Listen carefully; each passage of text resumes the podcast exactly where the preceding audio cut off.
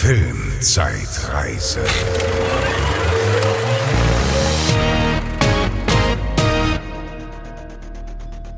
Hallo und herzlich willkommen zur neuen Folge der Filmzeitreise. Ich bin der Franz und bei mir ist die liebe Bezi. Hallo Bezi. Hallo. Und auch in diesem Monat besprechen wir wieder die Filme, die vor 20 Jahren in die deutschen Kinos gekommen sind. Wir sind mittlerweile im Sommer angekommen und haben jetzt den Juni 2003 vor der Brust. Mhm. Und äh, ja, da war jetzt gar nicht so viel, was äh, es zu Stream gab und was auch überhaupt äh, für uns interessant war. Aber ich sag mal, die Sachen, die wir rausgesucht haben, kann ich schon mal vorwegnehmen, finde ich eigentlich alle gut. Und äh, ich freue mich sehr. Wir haben aber eine etwas kürzere Folge heute, vermutlich. mal gucken, aus. ne? was, was, äh, was passiert und inwiefern wir uns da ähm, noch verrennen. Also einmal eine Kleinigkeit übrigens zu der, zu der Availability von den verschiedenen Filmen. Ja. Ich habe mir zwei ausgesucht und das war so eine Odyssee, die zu kriegen. Aber ich musste unbedingt, äh, ich hatte das Gefühl, äh, ich, wir werden diesem Monat nicht gerecht, wenn wir die nicht kriegen. Ey, ja. ich musste die ganz kompliziert bestellen. Die gab es noch nicht mal irgendwie äh, bei Amazon auf DVD. Da musste ich Medimobs, dann hatte Medimobs die doch nicht. Dann habe ich das da schon äh. bestellt. Äh, das war ein Riesengeschiss. Und ähm, Bruce Almighty war besonders schwer zu kriegen. Und jetzt dürft ihr dreimal raten, was ist wahrscheinlich ab jetzt schon, also die Folge ist raus, kommt raus und wahrscheinlich gibt es das jetzt schon bei Netflix. Habe ich im Nachhinein gesehen. Nein. Das Bruce Almighty ist jetzt, äh, genau, ab, ich glaube ab Anfang, ab Anfang Juni tatsächlich, ab jetzt äh, gibt es das. Ja, perfekt. Na, da hatte ich schon ja, den ganzen, bisschen, äh, alles genau. durchlaufen genau. und ähm, ich habe den jetzt auf DVD. Super. Ja, ich habe jetzt auch, also ich musste mir auch Hero, musste, musste ich mir auch äh, kaufen, äh, auch gebraucht, weil den gibt es auch nicht auf Blu-ray nirgendwo ja. irgendwie. Und äh, ja, auch 28 Days Later war äh, eine Reise für uns beide. Ich glaube, den hast du sogar auch gekauft. Den ne? habe ich aber auch ich gekauft. und irgendwo noch über einen Bekannten äh, ausgeliehen bekommen, genau. DVD. Ich habe den sogar zweimal jetzt auf DVD, weil ich dachte, der kommt nicht rechtzeitig an. Ich habe den natürlich extra so bestellt. Das steht hier, kommt übermorgen an. Dann haben die aber geschrieben, ach, kommt doch nicht übermorgen an. Da habe ich den nochmal bestellt. Den habe ich jetzt zweimal auf DVD. Ja. ja, auch nicht schlecht, ne? Ja. Warum eigentlich nicht? ja, aber genau, da haben wir schon äh, alle genannt, äh, über die wir jetzt sprechen. Und äh, ich würde sagen, du fängst einfach mal an. Ja, ich äh, erzähle euch ohne Umschweife von Bruce Almighty. Bru Bruce Allmächtig. Äh, das ist eine Knaller-Slapstick-Komödie mit Jim Carrey und mit Morgan Freeman als Gott gibt's was Besseres, ne? Morgan Freeman spielt mhm. Gott, äh, Jim Carrey ist ein kleiner Lokalreporter, der hoch hinaus will und äh, im, im, Fernsehen es zu was bringen möchte. Und äh, Jennifer Aniston ist noch dabei bei der Geschichte. Ja, das ist natürlich der Love Interest, ist auch die Freundin eigentlich im Prinzip von, äh, von Jim Carrey, also von Bruce. Ähm, dann haben wir Steve Carroll noch dabei, den liebe ich ja auch sehr. Oh ja. ja. Der hat ähm, bei The 40-Year-Old Virgin mitgespielt. Außerdem ist er quasi der amerikanische Stromberg. Äh, also beim amerikanischen Stromberg, äh, genannt The Office. Das gibt es übrigens bei Netflix gerade. Äh, da ist er der Chef und äh, das ist wirklich richtig, richtig gut. Äh, überhaupt ist der einer von diesen Comedy-Schauspielern, die ähm, äh, saulustig sind, super geiles Comedy-Timing haben und dadurch aber auch gute ernsthafte Schauspieler sind. Der ist, glaube ich, sogar Oscar nominiert mhm. gewesen für Foxcatcher, wo er eine ernste Rolle hatte. Das ist ja auch, ähm, finde ich immer ganz interessant, dass viele Comedy-Darsteller, wenn die wechseln müssen, sind, sind auch ja. sehr, sehr gute äh, dramatische äh, Schauspieler auch. Ja, Bei, auch Jim äh, Carrey natürlich, ne? Ja, Jim Carrey, da hat man nicht so viel jetzt, um das äh, zu überprüfen, aber Eternal Sunshine of the Spotless Mind, also vergiss ja. mal nicht, da sieht man es ja. schon. Da ist er, da gibt es nicht Truman einen, Show würde ich jetzt auch noch so. Truman Show, genau, ja, ja. Also da gibt es. Äh, Mondmann. Wobei da spielt er halt. Ja, da spielt er einen anderen Comedian, der auch einen Knall hat irgendwie. Aber ähm, äh, also Filme mit Jim Carrey ohne irgendwie Gesichtskirmes und so liegen mir, muss ich sagen, auch besser, um das direkt schon vorwegzunehmen. Mhm, ich okay. finde ja Jim Carreys Comedy ein bisschen nicht so gut. Also eigentlich oh, überhaupt nicht gut. Jim Carreys Comedy hilarious. Wirklich? Boah, das habe ich, mir, hab ich mir wirklich gedacht. Es tut mir auch total ja. leid. Ich habe mir so, ich habe mir ganz wenig auch aufgeschrieben. Ich war wirklich unterwältigt, äh, underwhelmed von Bruce Almighty. Ich weiß, ich habe den damals gesehen und habe schon gedacht so, meh. Und dann habe ich gedacht, oh ja, nee, komm, der wird ja sicher witzig sein. Die Prämisse, dazu sage ich gleich auch noch was, ist natürlich auch witzig, aber Nee, ich finde den überhaupt gar nicht lustig, ey. Das tut mir so leid.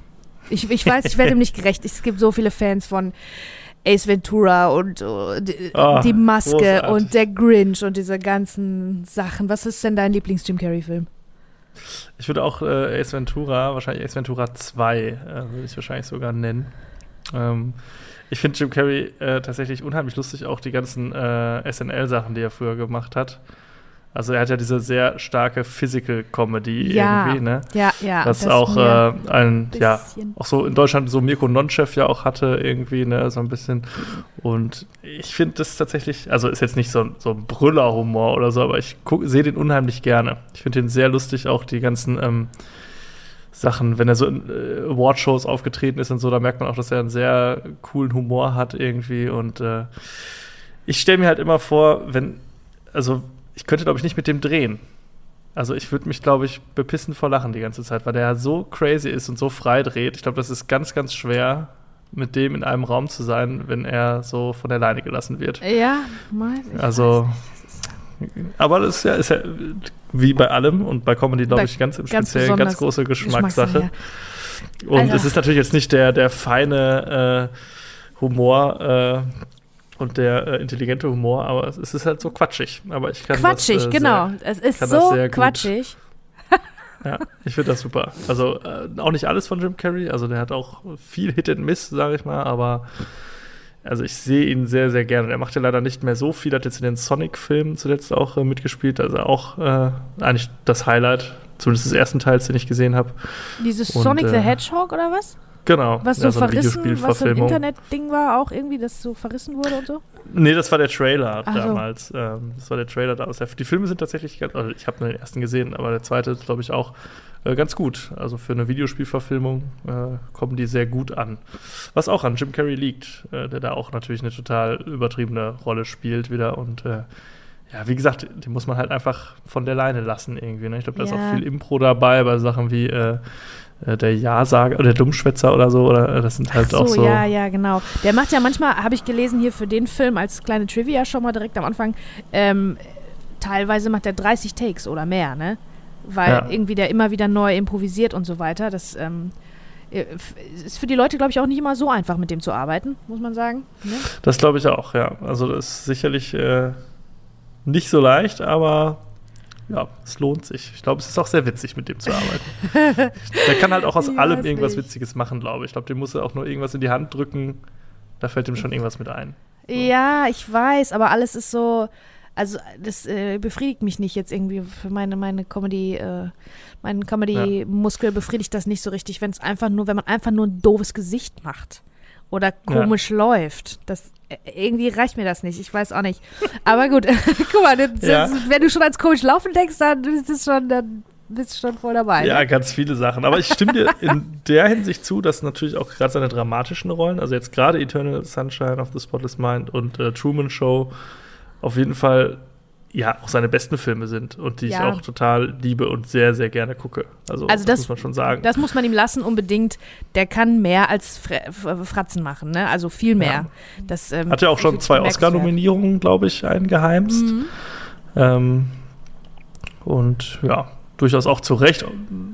Ist vielleicht auch ganz gut, dass er nicht gewonnen hat, wobei er natürlich auch tolle Rollen gespielt hat, aber ich finde es schön, dass er da auch eine Erwähnung gefunden hat, dass äh, das auch anerkannt wird, dass er nicht nur Grimassen machen kann, sondern halt auch viel, viel mehr. Ja, ja, das auf jeden Fall. Ähm, so, also hier sind wir jetzt aber im, in so einer, das ist so ein Mittelding. Also es ist mehr, in, mehr mhm. lustig natürlich, aber die Grimassen sind nicht ganz so krass wie jetzt, weiß ich nicht, die Maske, bei die Maske oder die Grinch oder so. Besteht nicht nur daraus. Also erstmal fängt das so ein bisschen mit einer ernstzunehmenden, äh, mit einem ernstzunehmenden Charakter an, sozusagen. Aber der ist halt, das ist halt eine Out-of-the-Bottle-Geschichte, darüber haben wir schon mal gesprochen. Das ist so eine, äh, ein magischer Wunsch wird erfüllt und dann ähm, geht's los. Dann gibt es einen ganz großen Fun and Games Part in dem Film, wo die, die Hauptfigur verschiedene Sachen erlebt und quasi so wie magische Fähigkeiten hat. Ich glaube, wir hatten das bei äh, Schwer verliebt und bei Was Frauen ja. wollen. Ähm, müssen mit ihrer mit ihrer Zauberkraft sozusagen erstmal ähm, erstmal klarkommen. Und am Ende ist es natürlich so, die Zauberkraft ist nicht das, was, was wichtig ist, Gleichzeitig sondern auch Fluch, ja. ist Fluch und Segen. Und ähm, das sind immer Jerks gewesen am Anfang, also äh, Arschlöcher im Prinzip. Jim Carrey hier, sein Charakter ist nicht nett, nicht, nicht sympathisch, nicht liebenswert. Ähm, so wird es aber vermeintlich am Ende. Ne? Also durch seine Reise, durch das, was er erlebt, ähm, erfährt er eine, eine Art Katharsis und ähm, wird die bessere Version von sich selber. In diesem ja. Fall äh, ist die magische Fähigkeit, die er erlangt, äh, Gott. Er ist Gott für eine Weile. Er kriegt den Job auferlegt von Morgan Freeman, der als Gott inszeniert ist. Und das finde ich zum Beispiel richtig stark in dem Film. Ne? Also erstmal Morgan Freeman. Wenn es einen Gott gäbe, dann würde ich mir sehr wünschen, dass das wirklich Morgan Freeman ist. Ja? Dann weiß man, man ist in Sicherheit. Obwohl nach, der, nach Dreamcatcher, ähm, ja, muss man sagen, äh, ein bisschen eine schlechte Entscheidung. Aber ähm, ja, im Prinzip tauschen die beiden die Rollen weil Jim Carrey äh, schimpft, also Bruce schimpft ganz viel darauf und äh, warum geht das nicht und warum kann ich nicht dies haben und jenes haben und ich will alles haben und so weiter. Und äh, der kriegt dann, also Gott geht in Urlaub dann und Jim Carrey muss den Job machen. Und dann beginnt der Fun and Games Part von dem Film. Das ist immer der Teil, ähm, der die Prämisse quasi visualisiert. Ne? Also wo dann, mhm. wo dann alles, wo der dann, wo die Figur dann alles erlebt, was man so in dem Trailer auch zusammenschneiden kann. Ne? Hier geht es darum, ein normaler ja. Mensch ist auf einmal Gott und dann kommen diese ganzen Spielereien, die man damit macht. Was würde man machen mit ähm, der unendlichen, mit der unendlichen Macht, wenn man allmächtig wäre? Ja. Was würde man machen? Wie würde man den Leuten ihre Gebete äh, erhören und erfüllen und ihre Wünsche erfüllen und so weiter? Wie würde man die Welt in Gleichgewicht bringen? Was könnte man alles machen? Selber, was einem selber irgendwie Spaß macht. Zum Beispiel, weiß ich nicht, eine Frau geht vorbei, eine hübsche, und dann lässt man den Wind ihren Rock hochblasen. Oder man teilt seine Tomatensuppe äh, in der Schüssel, wie einst das Rote Meer geteilt wurde. Ne? Also solche Sachen. Das sind dann halt so Spielereien, so, so Spaßsachen. Mhm. Oder wie schafft man das dann, ein Bad zu nehmen? Weil man ist ja, man läuft ja auf Wasser, wenn man Gott ist und ja. so. Ne? Also, also, so, so, viel, so ist halt so im Prinzip so, so, ein Spielplatz für Drehbuchautoren, um sich ganz viele lustige Sachen auszudenken und ja das dann in einer schönen Montage alles mal zusammenzuschnibbeln. Genau. Und dieser Teil des Films, muss man sagen, der ist, ähm, ich konnte auch nicht so viel lachen, wie mein Mann, mit dem ich das zusammen geguckt habe. Aber der ist stark. Das muss man schon sagen, der ist stark, der Fun and Games Teil. Ne? Das ist auch richtig, richtig lang. Innerhalb dessen passiert natürlich auch, also der macht dann zum Beispiel die Brüste von seiner Freundin größer, weil er das cool findet. Der macht am Anfang nur so kleine Sachen für sich oder holt den Mond ein bisschen näher ran und so ähm, stellt dann fest am nächsten Tag in den Nachrichten, dass dadurch, dass der Mond zu nah dran war an der Erde, irgendwie Sachen äh, aus dem Gleichgewicht geraten sind und so, ne, dann deutet sich das schon mal an. Dass, dass man nicht, alles Konsequenzen genau, hat. dass man nicht alles einfach machen kann, was man will. Irgendwann fängt er an, dann seinen Job zu machen auch und die Gebete zum Beispiel zu beantworten. Da hat er irgendwie, ähm, äh, was weiß ich nicht, wie viele Millionen E-Mails mit Gebeten im Prinzip. Ne? Also der versucht das dann für sich so zu sortieren äh, versucht er mit Post-its, geht nicht, sind zu viele, dann macht er einen Mail-Ordner und dann äh, guckt er, dass er das alles beantwortet, will natürlich alle Gebete erhören, warum nicht? Äh, dann gewinnen zigtausend Leute im Lotto und jeder gewinnt nur 30 ja. Cent. Das ist dann die Konsequenz daraus, ne? wenn, wenn man alle gewinnen lässt und so weiter. Natürlich äh, liegt dem Ganzen die philosophische Frage zugrunde, wenn es einen Gott gibt, warum erfüllt er nicht alle Wünsche? Warum lässt er schlimme Dinge passieren? Warum passieren böse Sachen auf der Welt und überhaupt, ne? Wie allmächtig ja. ist jemand, der allmächtig ist. Ein weiteres Konzept, was hier auch äh, angedeutet wird, ist der freie Wille. Also Gott kann nicht, äh, oder so erklärt Morgan Freeman das zumindest, Gott kann nicht sagen, ähm, wer wen lieben soll, zum Beispiel. Also kann nicht ja. seine Freundin dazu bringen, ähm, ihn zu lieben. Also die haben dann auch ein Zerwürfnis, streiten sich und dann hat er Schwierigkeiten, die wieder zurückzukriegen, weil es gibt den freien Willen. Und ähm, ja, warum, dann sagt äh, Bruce Almighty, da gibt es auch so eine Szene, glaube ich, dann sagt Bruce, warum kann ich nicht einfach äh, sie dazu bringen, mich zu lieben?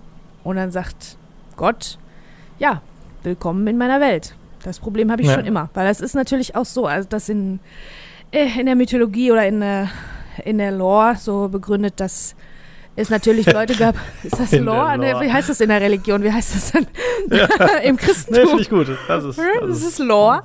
Äh, dass Ja. ähm, es zum Beispiel den Teufel gibt, weil er gesagt hat, ähm, ja, weil er beleidigt war, dass die Menschen einen freien Willen haben.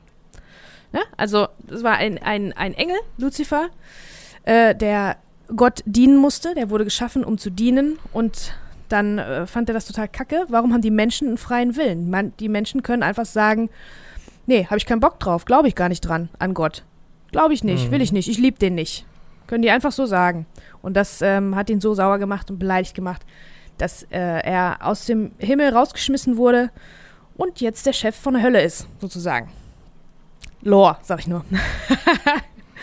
ja, keine Ahnung. Auf jeden Fall, ähm, der Mensch ist nicht dazu verpflichtet, daran zu glauben. Das ist Ja. halt der freie Wille und das, das ist auch ein Problem, was da so ganz leicht irgendwie angekratzt wird. Aber es ist natürlich nicht so, als ob da irgendwie, äh, als ob da groß auch ein Standpunkt zu bezogen wird. Ich habe das auch nochmal so ein bisschen versucht zu recherchieren. Es gibt ja bei vielen Filmen auch dann so Analysen und so, ne, und in, in die Philosophie so ein bisschen reingeschoben. Konnte da jetzt aber nicht auf die Schnelle was finden, also einen Standpunkt finden, den dieser Film bezieht. Im Prinzip ist das alles Mhm. nur wirklich, bleibt an der Oberfläche und soll Comedy sein und mehr auch nicht. ja, Und das ein ist bisschen äh, was wahrscheinlich zu denken geben, aber Genau. jetzt nicht den großen Anspruch. Ähm, also für, für eine Komödie, glaube ich, hat er schon relativ, relativ guten Anspruch. Ne? Da haben wir schon Ja. äh, Anspruchs Ist nicht komplett platt. Ja. gesehen. Ist nicht das ist nicht komplett platt. Ich meine, Morgan Freeman hebt natürlich alles auch wirklich auf eine andere Ebene.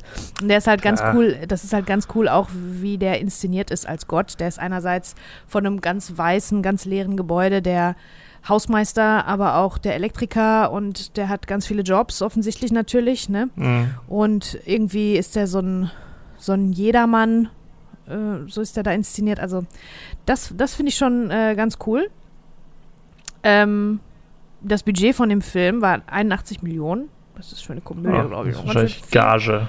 Ist Ja, wahrscheinlich aber der hat super viel eingespielt, ne? 484 Millionen. krass. Also krass. wahnsinnig erfolgreich. Zusammen auch mit äh, Matrix Reloaded und alles, was da so rausgekommen ist, was diese ganzen fetten Sachen, X-Men 2 und so, Mhm. diese ganzen super krassen Sachen. Und Bruce Allmächtig war einer von den Top 5 Filmen diesen Sommer irgendwie. Krass. Also, ja. äh, das ist schon krass. Äh, übrigens, habe ich gar nicht gesagt, der Regisseur ist natürlich hier äh, der Regisseur auch von Ace Ventura, von den Ace Ventura-Filmen und von Der verrückte Ja. Professor und Patch Adams. Tom Shadyac heißt er. Alles klar. Ähm, nur der Vollständigkeit halber, ne? Also, das ist äh, der Ace Ventura-Typ. Ähm, dieser Film, nur eine Kleinigkeit noch am Rande, wurde in Ägypten verboten aufgrund seiner Darstellung von Gott. Weil das Hm. äh, Blasphemie alles ist und so. Ja, Tja. tja.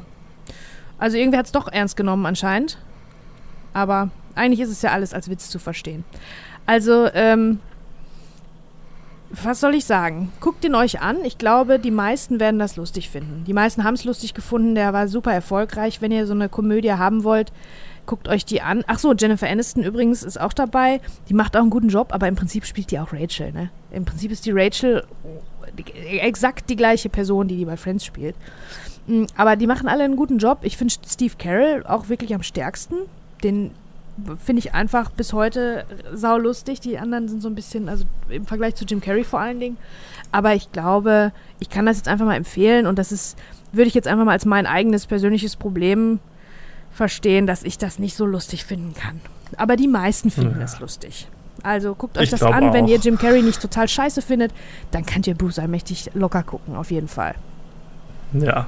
Ist auch einer der zahmeren Jim Carrey-Filme, was die Komödien angeht, haben wir auch schon festgestellt. Der ist jetzt nicht so komplett Looney Tunes-mäßig verrückt, sondern ja, hält sich noch im Rahmen. Eher kommerzieller. Genau, genau.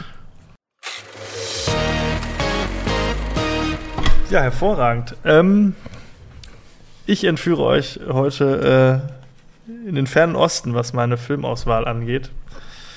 Äh, und zwar habe ich zuallererst Hero mitgebracht. Einen Film von Chang Jimu, ein äh, ja, chinesischer äh, Regisseur, der hat auch House of Flying Daggers gemacht und zuletzt auch The Great Wall mit Matt Damon. Ganz furchtbarer Ach, Film. was? Da, wo, der, wo Matt Damon aus irgendeinem Grund an der chinesischen Mauer äh, Ja, ja. kämpft im Mittelalter? Hä? Ja. Hä? Gegen Monster, ja. Monster auch noch? Krass. Mhm. Ja, bescheuerter Film, aber vollkommen egal, äh, denn hier ist es besser. Und äh, Hero ist ein Film mit Jet Li, den hatten wir jetzt auch schon mehrmals, auch ich glaube letzten Monat noch oder vorletzten Monat. Ähm, dazu haben wir noch Maggie Chong, Tony Leong Chiu Wei. Schwierige Namen heute mal wieder. Äh, der hat auch in Red Cliff mitgespielt von John Woo, den ich mega finde. Und äh, auch in Shang-Chi and the Legend of the Ten Rings von Marvel, auch in diesem äh, Ach ja. Marvel-Film. Mhm, ja, ja. Ja, den haben wahrscheinlich auch viele vergessen.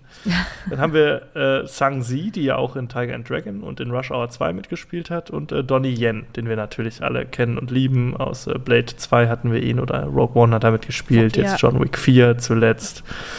Großer äh, ja, Martial Arts Darsteller und Stunt-Choreograf und ja, hier noch in, in einer Nebenrolle. Mhm.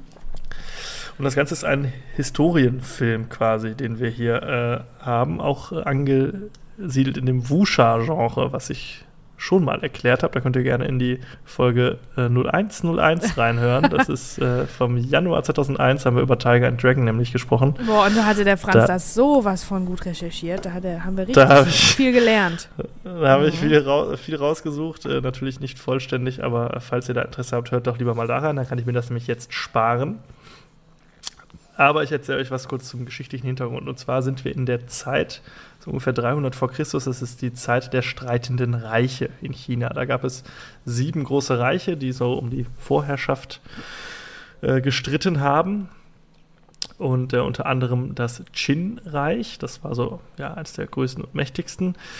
Und deren Herrscher äh, plant ganz China und all die Reiche zu unterjochen natürlich und äh, zu einen unter einem großen Reich, unter einer Kaiserdynastie. Unter der ersten chinesischen Kaiserdynastie. Bisher war das quasi noch die chinesische Antike und er möchte das, ja, die Kaiserdynastien einleiten. So, dieser Herrscher, äh, Qin, äh, sieht sich aber immer wieder äh, Attentaten natürlich der anderen verfeindeten Reiche ausgesetzt.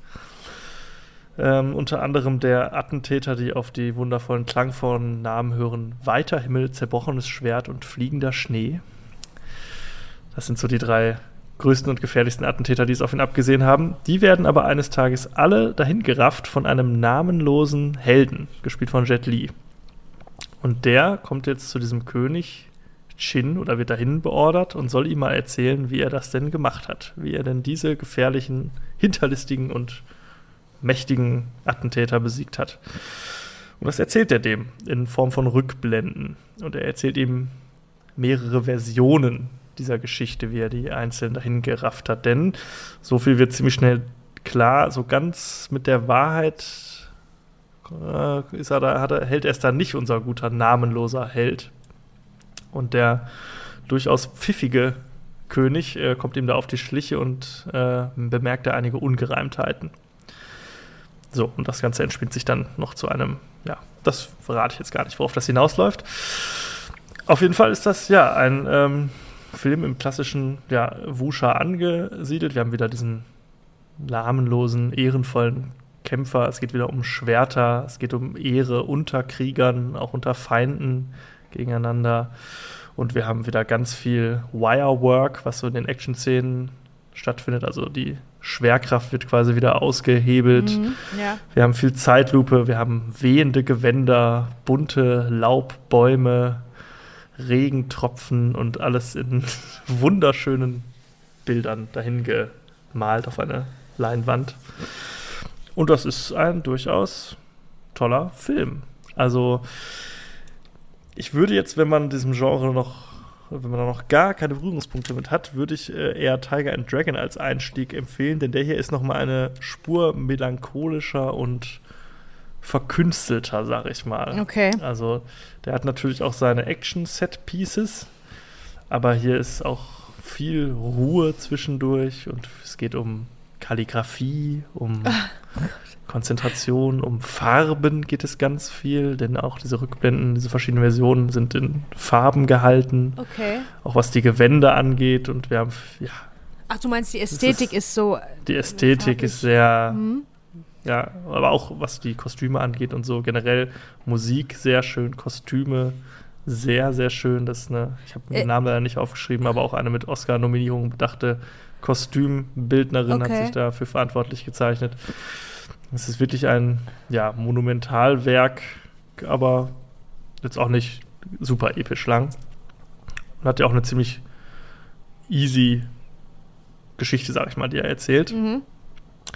Und eine interessante Auflösung auch, finde ich. Also der hat ein wirklich ein Ende, was man überhaupt nicht erwartet, so. Und äh, spielt auch da nochmal seine Stärken aus. Ich finde ihn an sich wirklich sehr, sehr gelungen. Der hat eine Oscar- und Golden Globe-Nominierung bekommen als bester fremdsprachiger Film. Oh, ja? Wow. Und äh, die leider nicht gewonnen, aber äh, weiß gar nicht, was in dem Jahr gewonnen hat. Egal. Meinst du denn, das aber surft alles noch so ein bisschen auf der Tiger and Dragon äh, Welle? Dass das überhaupt so erfolgreich ja. war auch? Und ich weiß ja. ja. nicht, ich nehme an, dass in China diese Art von Film, die, das Wuxia-Genre immer schon äh, ganz, ganz berühmt war und das jetzt aber dann nochmal ordentlich reingebuttert wurde, weil man weiß, dass genau. es international das, erfolgreich sein kann. Ja, das war auf jeden Fall so im Fahrwasser, auch wenn es jetzt zwei Jahre später ist, aber auf jeden Fall im Fahrwasser von Tiger and Dragon. Aber das sieht man ja auch an der Besetzung, dass da mit Shang-Zi und so halt auch Dash und Donnie Yen und Jet Li halt Darsteller sind, die halt auch dem westlichen Markt durchaus da bekannt waren und sind. Aber äh, so in seiner ganzen Ästhetik und seiner Machart ist er doch sehr fernöstlich eher gemacht. Wobei ich jetzt ich in dem Genre jetzt auch nicht so super gut auskenne. Es kann natürlich sein, ein richtiger Puristen würde wahrscheinlich sagen, der ist total äh, weichgespült für, äh, für Westeuropäer und Amerikaner, aber ich finde, der ist schon äh, eher ja, für unsere Sehgewohnheiten ungewohnt, weil er sich sehr viel Zeit lässt und sehr viel sehr ruhig ist, ah, sag ich mal. Ja, also muss man schon mögen, ne? Also wenn, wenn du muss den jetzt als mögen, Hauptfilm ja. genommen hättest und ich den geguckt hätte, du kennst ja ein bisschen meinen Geschmack. Du würdest den wahrscheinlich nicht so toll nee? finden.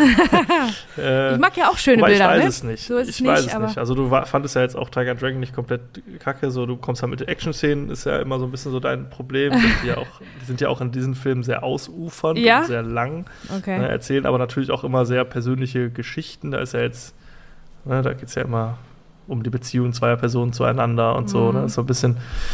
Aber das ist schon sehr verkünstelt alles. Ne? Okay. Also da muss man auch schon Bock drauf haben. Aber das ist jetzt nicht so der Easy Watch, den man mal so ja, reinschmeißt. Ja. Aber in dem Genre generell war es doch so, dass auch die Action äh, eine übergeordnete, also eine wichtige Rolle spielt. Es wird jetzt keinen Wuscher-Film geben, der schöne Bilder hat und äh, ne, lange Einstellungen und keine fliegenden, schwertkämpfenden Menschen. Das gehört dazu, ne?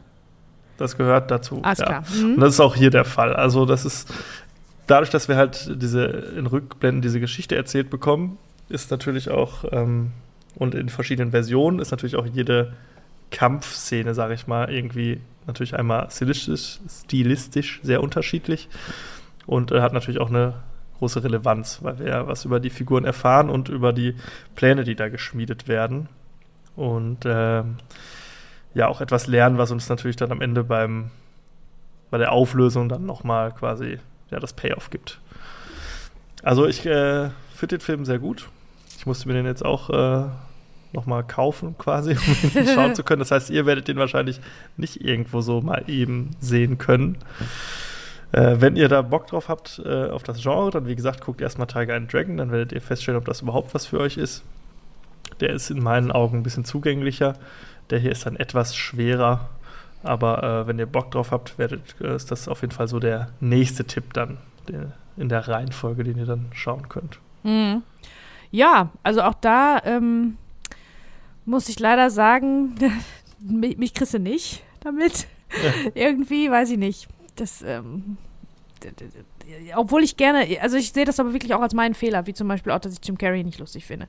Ich sehe das als mein eigenes persönliches Problem, dass ich dieses Wusha-Genre, äh, dass mir das zu lang und ausufernd und auch zu ästhetisch, äh, also zu viel Wert ja, auf Ästhetik legt. So ich mag das ja, wenn, ne? das, wenn das schön aussieht. Ich weiß das wirklich sehr zu schätzen, ne? Aber, ähm, weiß ich nicht, das beste Bild ist am besten, ist, ist das, was am besten eine Geschichte erzählt. Und wenn diese Geschichte mich nur so meh interessiert, dann kann ich das nicht so, dann weiß ich das nicht so zu schätzen. Das ist aber wirklich mein eigenes Problem, sagen wir mal. Mein eigenes Shortcoming. Ja, es ist natürlich absolut äh, verständlich, weil das ist, ist ja auch nicht, hat ja auch seinen Grund, warum das jetzt in äh, Deutschland oder in, sag ich mal, in Europa jetzt nicht so mega eingeschlagen ist, alles und sich nicht so richtig durchgesetzt hat. Das ist halt für unsere Sehgewohnheiten auch wirklich was anderes und äh, hat, glaube ich, auch eher Nische, würde ich jetzt mal sagen. Ne? Also das ist jetzt nicht, ich glaube, da wird man auch nicht so viele Leute kennen, oder so viele Leute treffen, die jetzt viele Filme aus dem Genre kennen. Ich ja selbst auch nicht. Also eigentlich müsste man wirklich mal nachgucken oder mal versuchen rauszufinden, zu recherchieren, wie das denn, warum das so ist, dass unsere Sehgewohnheiten unterschiedlich sind. Weil die Chinesen offensichtlich mögen dieses Genre sehr, sehr gerne. Die gucken das gerne, ja. sowas, ne? Und inwiefern, inwiefern ist es anders? Woher kommt das her? Woher, woher kommen Sehgewohnheiten überhaupt, ne? Da ist ja die Kultur, die Gesellschaft ne, und so. Mal, ja. Und das, das finde ich zum Beispiel auch spannend, ne? Dass ein ganzes Total, Genre ja. quasi einer äh, einer Kulturgruppe zuzuordnen ist und eine andere mag es nicht. ne? ja, also das ist, das ist total spannend. Das ist ja auch ähm, nicht nur bei diesem Genre jetzt, sondern generell auch, wenn man auch sich koreanische Filme oder Serien anschaut, auch was die Spielweise angeht, der Schauspieler und so. Das ist auch total unterschiedlich. Ich meine, auch wenn man sich sowas wie Squid Game oder so anguckt, mhm. das kann auch auf den ersten Blick manchmal ein bisschen befremdlich wirken, wie sich die Personen da verhalten und wie da gesprochen wird und so. Das ist aber total normal in diesem Kulturkreis oder in, diesen, in dieser Art Filme. Ja. Und das ist wirklich spannend. Ne? Warum ist das so unterschiedlich und warum wird das von uns so als so komisch empfunden? Und empfinden Sie es im, im Umkehrschluss auch komisch, wie unsere Filme sind? Ganz, also, ganz gut, bestimmt. Immer unsere, ne? Aber, ganz bestimmt äh, mit Sicherheit. Und ich meine, bei unsere, da könntest du ja jetzt europäische Filme meinen. Ne? Da genau. zählen deutsche Filme auf jeden Fall dazu. Du könntest aber auch den, den, die Unterschiede machen zwischen deutschen Filmen und anderen europäischen Filmen, weil für Absolut. mich ist da ein starker Unterschied. Zum Beispiel, Total. erstmal nur so ein kleines Beispiel, französische Filme sind natürlich, stehen auch sofort so ein bisschen raus. Und ja. spanische Filme beispielsweise, die sind meistens für mein Empfinden voll drüber. Die Leute sind immer irgendwie ein bisschen zu viel von allem. Zu viel emotional, mhm. zu viel traurig, äh, äh reden lauter und mehr und es ist alles irgendwie immer ein bisschen mehr. Also man merkt, äh, wenn du jetzt einen synchronisierten Film guckst, dann äh, könnte ich das, glaube ich, auch erraten, ob das jetzt ein, ob das spanische, ja. französische oder ein finnischer Film ist. Hier skandinavische Filme sind ja auch nochmal so eine eigene, äh, Total, so eine ja, ja. eigene Abteilung. Und das äh, ist echt äh, spannend, wie man sich dann, wie man sich anscheinend selber ges gespiegelt haben will, wie man sich selber wiederfinden können möchte in irgendwelchen Filmen. Und anscheinend findet die Welt sich am einfachsten wieder in Hollywood. In amerikanischen Produktionen, ne? Das ist ja so. Ich, ich tue mich ja auch total schwer mit deutschen Filmen. Ja. So, ne, das ist jetzt zum Beispiel auch so. Nicht, weil die jetzt handwerklich irgendwie schlecht gemacht werden oder so, ne, sondern es ist irgendwie auch da so eine Gefühlssache irgendwie, ne, dass mir das teilweise von den Spielarten nicht passt und so, dass ich da irgendwie schweren Zugang zu finde, was so komisch ist, ne, weil ich bin ja Deutscher und sollte eigentlich da einen leichten ja, ja. Zugang finden, aber es ist so eine gelernte Vertrautheit irgendwie mit diesem Hollywood-Kino und dass man da auch dahin geht ja auch die Tendenz, dass so, wenn man sich deutsche Netflix-Produktionen und sowas anguckt, dass das alles so in diese Richtung Hollywood-Filme geht und mhm.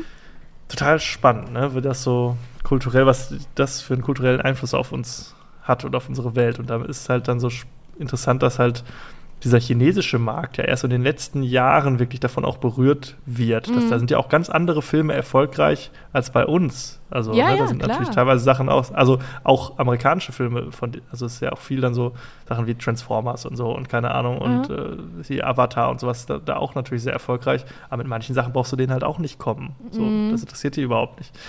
Und der chinesische Markt wird ja jetzt erst auch richtig so wahrgenommen von Hollywood, dass man da auch versucht, viele Themen reinzubringen in seine Filme oder Darsteller äh, reinzubringen, um halt diesen Markt zu erschließen für sich. Mhm. Und äh, ja, das ist ja auch ein riesiger Filmmarkt. Ich meine, das ist das größte, bevölkerungsreichste Land der Erde. Ja. So, ne? Also ja, ja. das ist, also denen, denen, kann das herzlich egal sein, ob wir deren Filme mögen. Ja, ja, also, das stimmt. das ist, und äh, ja, es ist total spannend. Und äh, ich finde es auch immer wieder schön, dann solche Filme mal zu sehen, weil man setzt sich ja jetzt nicht so privat ständig hin und sagt so, oh, jetzt gucke ich mir mal hier irgendwie so einen keine chinesischen Film an. Mm. Und es ist gut, dass wir in unserem Podcast die Möglichkeit haben oder uns selbst die Möglichkeit geschaffen haben, da auch mal ein Auge drauf zu haben. Ja, auf auch jeden wenn es jetzt Fall. wirklich bei so eher mainstreamigen Sachen ist, wie jetzt in diesem Fall. Ja, das stimmt. Ich auch. Aber ich würde vielleicht auch, vielleicht müsste man mal so einen, so einen original chinesischen Wuxia-Film mit äh, Untertitel irgendwie sich anschauen, um mal zu gucken, wie das da so ist. Oh, wow. Ja, vielleicht. Aber ich glaube, das vielleicht. ist schon, schon ein Unterfangen. Da muss man, glaube ich, in der richtigen Stimmung für sein. Ja, glaube ich auch. Ja, kleiner Exkurs äh, an dieser Stelle. Ähm, aber es ist wirklich sehr, sehr spannend. Ich finde auch den Film spannend, also von mir aus eine Empfehlung. Aber wie gesagt, ihr werdet es schwer haben, den überhaupt irgendwo zu finden. Äh, von daher, wenn ihr äh, neugierig geworden seid, dann müsst ihr auch noch ein bisschen Arbeit verrichten, um das überhaupt zu schaffen. So, dann kommen wir schon mal zum ersten Hauptfilm. Ich habe die große Ehre, ich freue mich wirklich sehr, 28 Days Later äh, zu besprechen, den ich jetzt zweimal auf DVD habe, weil es den nirgendwo zu streamen Ja. gab. Aber ich glaube, ich weiß nicht, wer da drauf sitzt auf den Rechten, weil den hättest, also den, den will doch bestimmt ständig jemand gucken, würde ich mir denken. So ein legendärer Zombie-Film mit Walking Dead und so weiter, ähm, müsste der doch nochmal interessant geworden sein fürs Publikum, dass die Leute denken, ah, da war doch dieser eine, dieser Engl englische, dieser englische geile Independent-Zombie-Film. ähm, Ja, das wundert mich auch. der da war, dass der 28 Days Later. Ja. Ja, der ist ja jetzt auch wirklich nicht irgendwie totale Splatter-Nische oder so, dass man, das ist ja häufig, glaube ich, bei so, so ganz nischigen Horrorfilmen, dass die halt irgendwie bei irgendwem die Rechte versauern oder so, aber der ist ja auch schon, ja, jetzt nicht mainstreamig, aber der ist ja eigentlich sehr allgemeinverträglich und den kann man eigentlich, wundert mich total, dass der nicht, und der hat ja auch eine Fortsetzung bekommen. ja, ja, 28 Also, Weeks Da Later. muss es doch so eine Doppelbox geben oder sowas. Ja, ja, auf jeden Fall. Und es gibt sogar auch Ideen, ähm, Überlegungen, da einen dritten Teil von zu machen. Nämlich, es gab also 28 Days Later, ist der, den wir besprechen, der erste. Dann gab es 28 Weeks Later. Und es gäbe, man könnte theoretisch 28 Mo Months Later. 28 Months, das wäre dann zwölf. Ja, das, da hatten die wohl auch eine Idee, der Regisseur und der Drehbuchautor. Ja, ich wäre dabei. Ich habe den zweiten Ja. zwar noch nicht gesehen, habe mir aber jetzt, als ich den geguckt habe, auch noch mal den Trailer angeguckt zum zweiten Teil. Den kannte ich nämlich auch schon, den habe ich irgendwann mal im Kino auch ganz häufig gesehen. Ja. Und dachte ich auch so, ah, ob ich jetzt direkt hinterher den gucke irgendwie. Ja, da muss ich leider sagen, der ist, der ist nicht so, der ist nicht so stark, weil bei 28 Days Later, da, der, der Überraschungseffekt war wirklich groß, weil, also was dieser Film gemacht hat, aus dem Nichts, äh, war einfach überraschend. Voll durch die Bank, komplett anders und neu. Und das ist natürlich bei 28 Weeks Later, bei der Fortsetzung, wo dann auch schon viele große Namen dabei sind und so, das, das können die nicht mehr halten, dieses Niveau. Aber eins nach dem Mhm. anderen mal. Genau. Ähm, viele, viele Dinge zu erzählen über diesen Film. Äh, Regie geführt hat Danny Boyle. Ne? Den kennen wir von The Beach und Trainspotting und 127 Stunden und, und, und. Ich glaube, der hat so einen richtig scheiß Film noch nie gemacht. Der ist, eigentlich macht er immer gute Filme, ist ein britischer äh, Regisseur. Ähm, das Drehbuch ist von Alex Garland. Der ist uns bekannt von ähm, Ex Machina. Das war sehr, äh, das war sehr gut angekommen, der Film. Und auch das Drehbuch von The Beach hat er geschrieben. Und. Ja, der hat auch das, den Roman, die Romanvorlage geschrieben. Ach, echt? Ja? Ja, das habe ich gar nicht Beach, gelesen ja. damals. Ach, es ist, das ist der Roman von ihm gewesen. Ah, okay. Ja. Und ähm, The Beach war, glaube ich, vorher, ne? Vor 28 Days Later. Meine ich sogar. Oh, das, äh, da will ich mich Ja, nicht ja, lehnen. Doch, doch. Aber ich glaube auch, ja. Ich glaube, da, ja, ja, da gibt es so ein bisschen äh, Behind-the-Scenes-Geschichten. Und der hat auch ähm, Annihilation gemacht. Das ist eine Netflix-Produktion, die mir sehr gut gefallen hat. hat. Gefällt nicht allen aus so einem Science-Fiction-Film, aber ich fand die Stimmung wirklich richtig cool. Naja, also die zwei haben sich zusammengetan, um diesen Film zu machen. Und das haben die richtig gut gemacht. Und dann haben die äh, Cillian Murphy in einer seiner äh, ersten Rollen, wahrscheinlich in seiner ersten Rolle gecastet. Der ist die Hauptfigur. Cillian Murphy ist jetzt, äh, wird Oppenheimer spielen in dem neuen riesen Blockbuster von Christopher Nolan und hat Mhm. ansonsten bei Peaky Blinders mitgespielt. Auch bei den Batman Und in ganz vielen Nolan-Filmen. in allen Nolan-Filmen quasi. Oder in fast allen, in vielen. Ähm, äh, in den Batman-Filmen. Und ähm, ja, der ist auch mittlerweile ein ganz bekannter, gern gecasteter äh, britischer Schauspieler mit ganz hellen Augen und einem ganz schönen. Er hat da wieder so ein, so ein schönes, so ein ausdrucksstarkes Gesicht, so ein bisschen wie Ewan McGregor, finde ich ganz cool. Äh, dann haben wir Naomi Harris dabei, die hat Eve Moneypenny gespielt in Skyfall und bei Pirates of the Mhm. Caribbean hat sie mitgespielt. Da haben wir Christopher Eccleston, der war ein, einer von vielen äh, Doctor Who's und äh, The Others. Viele Sachen Ach, hat der daher gemacht. kannte ich den. Ja, also nicht, ja. dass ich Doctor Who gesehen habe, aber die Fresse kam mir doch bekannt Ja, vor. ja, doch. Im Marvel-Universum ist er, glaube ich, auch unterwegs gewesen. Ja? Ich glaube, bestimmt als Kann sein. Bösewicht. Was er ganz viel macht, ist viel Bühne, viel Shakespeare, ne? Mhm. in, in London. Dann haben wir noch Megan Burns, die hat nur zwei andere Filme gemacht, aber die ist eine Sängerin ähm, unter dem Namen Betty Curse. Da ist sie wohl sehr ähm, Mhm. bekannt. Und dann haben wir natürlich, äh, oder was heißt natürlich, dann haben wir noch die, berüh den berühmtesten Namen äh, Brandon Gleeson. Ähm, Banshees of Inisherin ist der neueste Film von ihm, wo er auch Oscar nominiert für war. Ähm, jetzt als letztes dann natürlich Braveheart und wir haben ihn in Gangs of New York schon gehabt bei Harry Potter und The Village Ja. und und und den sieht man immer. Das ist der der nette rothaarige Typ. Äh, keine Ahnung, der ist bei allem dabei so ungefähr, der ewige Nebendarsteller, aber macht immer einen super Job. Also den fühlt man richtig. Der ist ein richtiger richtiger Kumpel. Ja. Ja. Also es geht darum, in London ähm, hat ein, ein Fahrradkurier, Cillian Murphy, hat einen Unfall und 28, 28 Tage später wacht er auf aus dem Koma in einem Krankenhaus. Alles ist verwüstet, kein Mensch ist da, London ist leer. Postapokalyptisches London, da ist kein Mensch am Big Ben und am Westminster Abbey und der läuft da mit seinen Krankenhausklamotten äh, durch die Gegend und dann stellt sich heraus, dass die Leute, dass die Menschheit einem Virus zum Opfer gefallen ist. Und ja, dieser Virus, da gibt es noch ein paar überlebende Menschen zum Glück, die dem Virus nicht äh, verfallen sind, aber die, die diesen Virus haben, sind im Prinzip wie Zombies. Niemand sagt in dem Film jetzt so richtig das Wort Zombies. Diese Krankheit wird als Rage beschrieben. The Rage, Mhm. also die Wut. Ne? Also die werden dann stecken sich gegenseitig an und beißen und rennen hinterher und wollen dich, äh, wollen dich anknabbern und auffressen und so. Also es ist im Prinzip ein Zombie-Film. Ja. Mit der coolen Prämisse. Klassischer Zombie-Film. Genau, also der Typ wacht auf und weiß überhaupt gar nicht, was los ist. Und deswegen, Ja. das sind wir im Prinzip, ne? Wir sind auch neu zu, mit der Geschichte und äh, kriegen dann über ihn mit, was da so alles abgeht. Und ja, der ist richtig, richtig gut. Ich finde den echt klasse.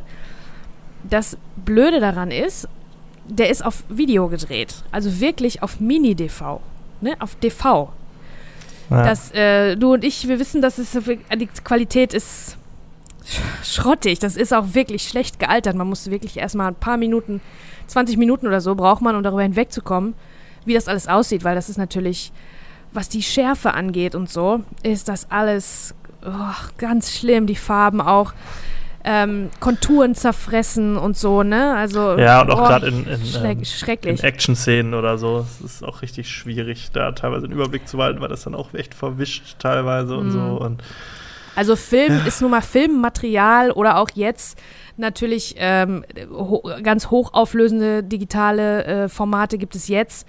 Die sind natürlich die Königsdisziplin, äh, aber diese Kameras, die die damals benutzt haben, das war wirklich, es ist einfach Video und es sieht so aus wie Video und Video altert sehr schlecht. Aber man hat das gemacht, um tatsächlich ähm, äh, Areas von London sperren zu können. Also wirklich um den Big Ben rum diese ganzen fetten, krassen ähm, äh, ähm, ähm, Sehenswürdigkeiten, wo immer, immer, immer Menschen sind. Da haben die das gesperrt für, weiß ich nicht, 20 Minuten. Kann ich gleich noch mal ein bisschen näher drauf eingehen. Und Mhm. nur, nur mit Videokameras war das möglich, so viel Material zu kriegen. Weil das ist natürlich viel handlicher. Franz und ich, wir wissen das als Kameraleute, ne? Das ist für Schnellschüsse, das ist für, man kommt irgendwo rein, zack, und dann brauchst du 10 Sekunden und dann kannst du das drehen, ne? Ja. Sowohl Farbe als auch das richtig- Schärfe als auch Licht, ne? Also Ja. es sind auch lichtstärker die Kameras. Deswegen, die haben ähm, vor der, äh, also vor dem Sonnenaufgang eine Dreiviertelstunde gehabt und nach dem Sonnenuntergang. Und bei Filmkameras, also bei Videokameras ist es so, du kannst der Kamera noch, ja, wenn die Sonne untergegangen ist, also wenn es blüpp gemacht hat am Horizont, dann kannst du noch so eine halbe, dreiviertel Stunde der Kamera vormachen, es wäre Tag. Es wäre Sonnenschein. Das geht bei Film nicht so einfach. Ne? Und da muss das Material gewechselt werden. Und das ist sehr empfindlich. Es kann sein, dass du, äh, dass du Fehlversuche hast und so. Und äh, ja, Also heute würde man das wahrscheinlich ja. auf hochlö auch hochauflösenden Videokameras wie einer Red oder so drehen und dann würde es auch geil aussehen. Jetzt ist das was anderes, ja, aber sind damals. Ja auch, äh, auch, immer handlicher geworden. Genau, sind. sind auch handlicher geworden und so. Aber damals hat man das wirklich gemacht. Man wollte das ein bisschen roh aussehen lassen, natürlich. Dass die Ästhetik sollte so sein, als wären wir selber Überlebende und wären da selber in der Welt.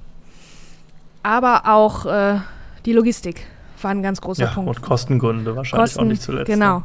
Und weil alles super, super schnell gehen musste dann einfach ich kann mir das auch richtig vorstellen, wenn die dann so wirklich so kurz für fünf Minuten so mal kurz absperren und dann auch wirklich nur so dieser eine Winkel, in dem man das filmt, so und dahinter der Kamera standen wahrscheinlich hunderte Leute an der Absperrung und haben gewartet, um da dann wieder durchgehen zu können, um halt einmal äh, Killian Murphy da irgendwie äh, über den Trafalgar Square oder was oder Piccadilly Circus laufen ja, zu ja. lassen. Aber das macht also, natürlich, also solche Aufnahmen hast du noch nie gesehen, ne? Die werden auch immer ja ähm, die werden auch als Referenzen, wird, als Referenz wird auch immer noch dieser Film benutzt, jetzt als äh, während der Pandemie alles auch so menschenleer war, da wo man sagt, oh, wie bei 28 Days Later. Das hatte man wirklich vorher noch nie gesehen, ne?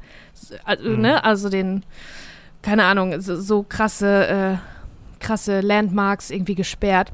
Zu den Details, guck mal, da gibt es eine Szene zum Beispiel, ähm, wo Cillian Murphy äh, neben so einem äh, liegenden Doppeldeckerbus, so ein roter Doppeldeckerbus, der liegt mhm. und das läuft daran vorbei. Und die Filmcrew hat den Bus auf die Seite gelegt und nach dem Schuss, nach dem Vorbeigehen, äh, nach dem Drehen wieder weggeschafft in 20 Minuten. Also ja. die mussten den hinlegen, drehen und wieder wegschaffen in 20 Minuten. Das ist schon wirklich krass. Und die haben, äh, die haben teilweise, das habe ich mir so ein paar Details habe ich mir da notiert.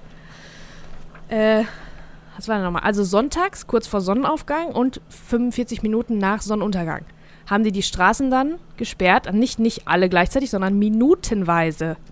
Minutenweise mhm. haben die dann die Straßen gesperrt. Und äh, da kam dann auch ein bisschen so, also das war dann, glaube ich, ganz praktikabel mit Videokameras zu drehen, weil kostet nichts das Material und die hatten dann 10, 15 Stück, ne? Irgendwo überall ja. aufgebaut. Schneller und wendiger.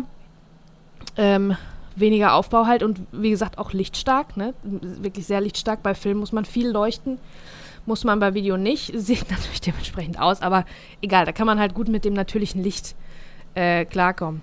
Und dann gibt es noch die Szenen, äh, dann gibt noch Szenen auf den Autobahnen. Da gibt es ja die M1, das ist eine ganz, ganz krasse Autobahn, die Hauptverkehrsader äh, sozusagen in, in, in, England da unten. Ähm, da wurde sonntags morgens gedreht zwischen 7 und 9 Uhr. Und dann haben die, äh, dann hat die, Police, äh, die Polizei den Verkehr in beide Richtungen verlangsamt, nach und nach, dann gesperrt. Und dann haben die mit zehn Kameras eine Minute Material erstellen können. Eine Minute. Mhm. Das muss man sich mal vorstellen. Ne? Also. Ja. Aber das sind halt die Money Shots, ne? Das sind so die, die den Film halt dann auch ausmachen. Der Rest Voll. von dem Film ist halt einfach so irgendwo auf dem Land, auf irgendeinem Anwesen gedreht, hatten die Zeit ohne Ende genau. und konnten machen, was sie wollten, genau. gefühlt so. Da war, konnte es auch laut sein. Ja. Aber du brauchtest halt unbedingt diese Aufnahmen, damit das überhaupt irgendwie wirkt. Weil sonst wäre der Film auch, glaube ich, nicht so eindrucksvoll gewesen. Also der ist Wie natürlich auch sonst gut, aber ja. diese Szenen bringen einen erstmal in diese Stimmung rein und das ist gerade für den Beginn des Films halt so, so wichtig und so stark. Ja. Wie du das sagst, man, man braucht Money Shots, ne? Also du kannst nicht die ganze Zeit nur äh, also es wäre ein ganz anderer Film gewesen. Ich meine, ich mag diesen Independent-Charakter und diesen Independent-Film-Flair auch, ne? Das, da, dann weiß man, das ist nicht nur irgendwie Zombie-Action, sondern das kann sich jetzt richtig was erlauben auch. Tut es auch. Aber du brauchst halt diese, diese Bilder, die dir zeigen, oh, okay, das ist was Besonderes. Und das war halt wirklich mhm. auch echt überraschend, ne, was man da so alles, was man da so sehen konnte. Also das, dadurch wird es stark. Dieses leere London, die Einstellung, auch die Performances sind, sind natürlich super. Die Musik ist auch, die werdet ihr auch wiedererkennen. Also die ist auch ganz viel verschnitten worden danach noch bei ganz, ganz vielen anderen Beiträgen und auch gerne bei Trailern ne, von John Murphy. Äh, in a House, in a Heartbeat ist zum Beispiel dieser Haupt-Theme-Song, der sich so langsam steigert. Das ist ein ganz beliebter Trailer-Song gewesen. Ähm, ja, ich mag auch, ich finde auch die Story äh, super. Ich mag, dass das der Hauptfokus auf das danach so ein bisschen gelegt wird, ne? Auf das, was passiert jetzt mit den Menschen, wie rotten die sich wieder zusammen, ja. Was sind deren Probleme? Die brauchen Wasser und Nahrung. Wo kriegen die das her? Wie machen die das? Und das fand ich halt, fand ich halt wirklich ähm, echt cool. Also ja, das ist wenig, relativ wenig Blut und Gore. Ja, fast gar nicht eigentlich. Ja. Aber also so, mir gefällt das voll gut, ehrlich gesagt. Ja, ich finde das auch gut, ich finde das auch angenehm. Im Prinzip ist das so ein bisschen die gleiche Prämisse, die auch äh, The Walking Dead dann hat. Fängt auch gleich an, dass unser Hauptcharakter Genau. aus dem Koma erwacht Ja. irgendwie. Und es ist dann, ja, wie das dann in so vielen Zombie-Geschichten und auch in moderneren halt vor allen Dingen ist, die eigentliche Gefahr geht von den Überlebenden aus, ne? Mhm. oder die größte Gefahr irgendwie vermeintlich. Wobei es hier einen Kniff gibt, denn in, es sind nicht klassische Zombies, die wir hier erleben. Denn es sind nicht die oder vermeintlich klassischen schleichenden, stöhnenden Zombies, die wir haben, sondern wir haben hier welche, die rennen Mhm, können. mhm, stimmt. Und das ist auch äh, etwas Besonderes. Ich, weiß, ich kann mir nicht vorstellen, dass dieser Film das erfunden hat, aber es hat das auf jeden Fall mal auf eine äh, Landkarte gebracht und einem breiteren Publikum vorgestellt, weil das ist natürlich äh, ja, eine andere Qualität, die da äh, mit reinspielt. Mhm. Ja, das Ganze wurde dann nochmal gesteigert hier in äh, World War Z. Ja, äh, ja, dass ja. du halt diese Massen an äh, Zombies hast und so. Was auch nochmal was Besonderes ist. Aber hier durch diese rennenden Zombies ist das natürlich alles nochmal ein bisschen, ja, interessanter und unkonventioneller gewesen. Voll. Apropos, Denke ich. Und macht auch, es ist auch cool und dadurch auch irgendwie die Bedrohung vermeintlich größer, weil wenn du dir so andere Zombie-Filme anguckst mit irgendwelchen Zombies, die so ganz langsam schlurfend irgendwo langlaufen, da ist so ein einzelner Zombie, ist da jetzt nicht so das, die Bedrohung. So, Mhm. ne? Das ist dann halt immer eher die Masse. ja, das Und ist hier ja kann schon ein Einzelner natürlich schon ziemlich äh, gefährlich werden. Genau, das ist ja von der Inszenierung her dann auch nochmal eine ganz andere, ist ganz anders, ne? Das kann man ganz anders inszenieren, muss man ganz anders inszenieren. Wenn die jetzt Ja. so langsam sind und schleichen, dann ist es natürlich, hast du ganz andere Musik und andere Einstellungen und anderes Tempo, als wenn die Ja. äh, infiziert sind mit Rage, ne? Also mit Wut und einfach Bäm, einfach so losrennen. Da gibt es so eine Szene, wo die, wo die im, ähm, wo die einen Reifen wechseln müssen. Ich glaube, in Ja, einem ich find's Tunnel. gut, dass du die Szene ansprichst, die ist so super. Die ist so gut, da habe ich richtig schwitzige Hände gekriegt, ne? Weil die Ja. von ganz weit, der Tunnel ist ewig lang, die sind da halt drin, fuck, alles scheiße. und ich meine, das ist im Tunnel. Jedenfalls müssen die einen Reifen Ja. wechseln und von ganz, ganz weit hören die schon, wie irgendjemand auf die zurennt und während die irgendwie nur zwei oder drei oder vier Zombies angerannt kommen, wechseln die einen Reifen. Voll geil. Ja. Das ist einfach voll gut das gemacht. ist halt auch, ne? Die kommen halt nicht langsam angeschlurft, sondern sie kommen so angerannt. Voll Das ist ganz schön gemacht ja. durch so, durch so äh, Schatten, die an die Wand projiziert Mhm. werden. Also da kommt quasi Licht am Ende des Tunnels, ja, ja. kommt quasi raus und in diesem Lichtkegel laufen diese Zombies und die laufen, dieses, dieses Schattenspiel ist auch total großartig, weil du kannst halt auch nicht einschätzen, wie viele sind es. Ja, weil die Schatten sich so ein bisschen überlagern und so und du siehst, die rennen halt wirklich. Ah. Und ist natürlich auch super geschnitten Ja, mit dieser, also dann immer, ne, du weißt nie, wo bist du jetzt zeitlich, wie weit haben sie den Reifen schon und so, ne? Auch so ein richtig, Ähm, richtig ist- geiler Independent-Trick, finde ich, ne? Das mit den Schatten und du weißt nicht, wie viele. Ja. Das heißt, du musstest die nicht ins, vorm, vorm Genau, du musstest die nicht ins Kostüm stecken, die brauchten keine Maske, du musstest die Schatten, aber wenn du das schlau machst, dann ist das echt super stark, ne? Also, Ja, und wirklich eine sehr, sehr intensive Szene, also sehr, sehr gut. Eine, eine der Highlight-Szenen auf jeden Fall, voll. finde ich.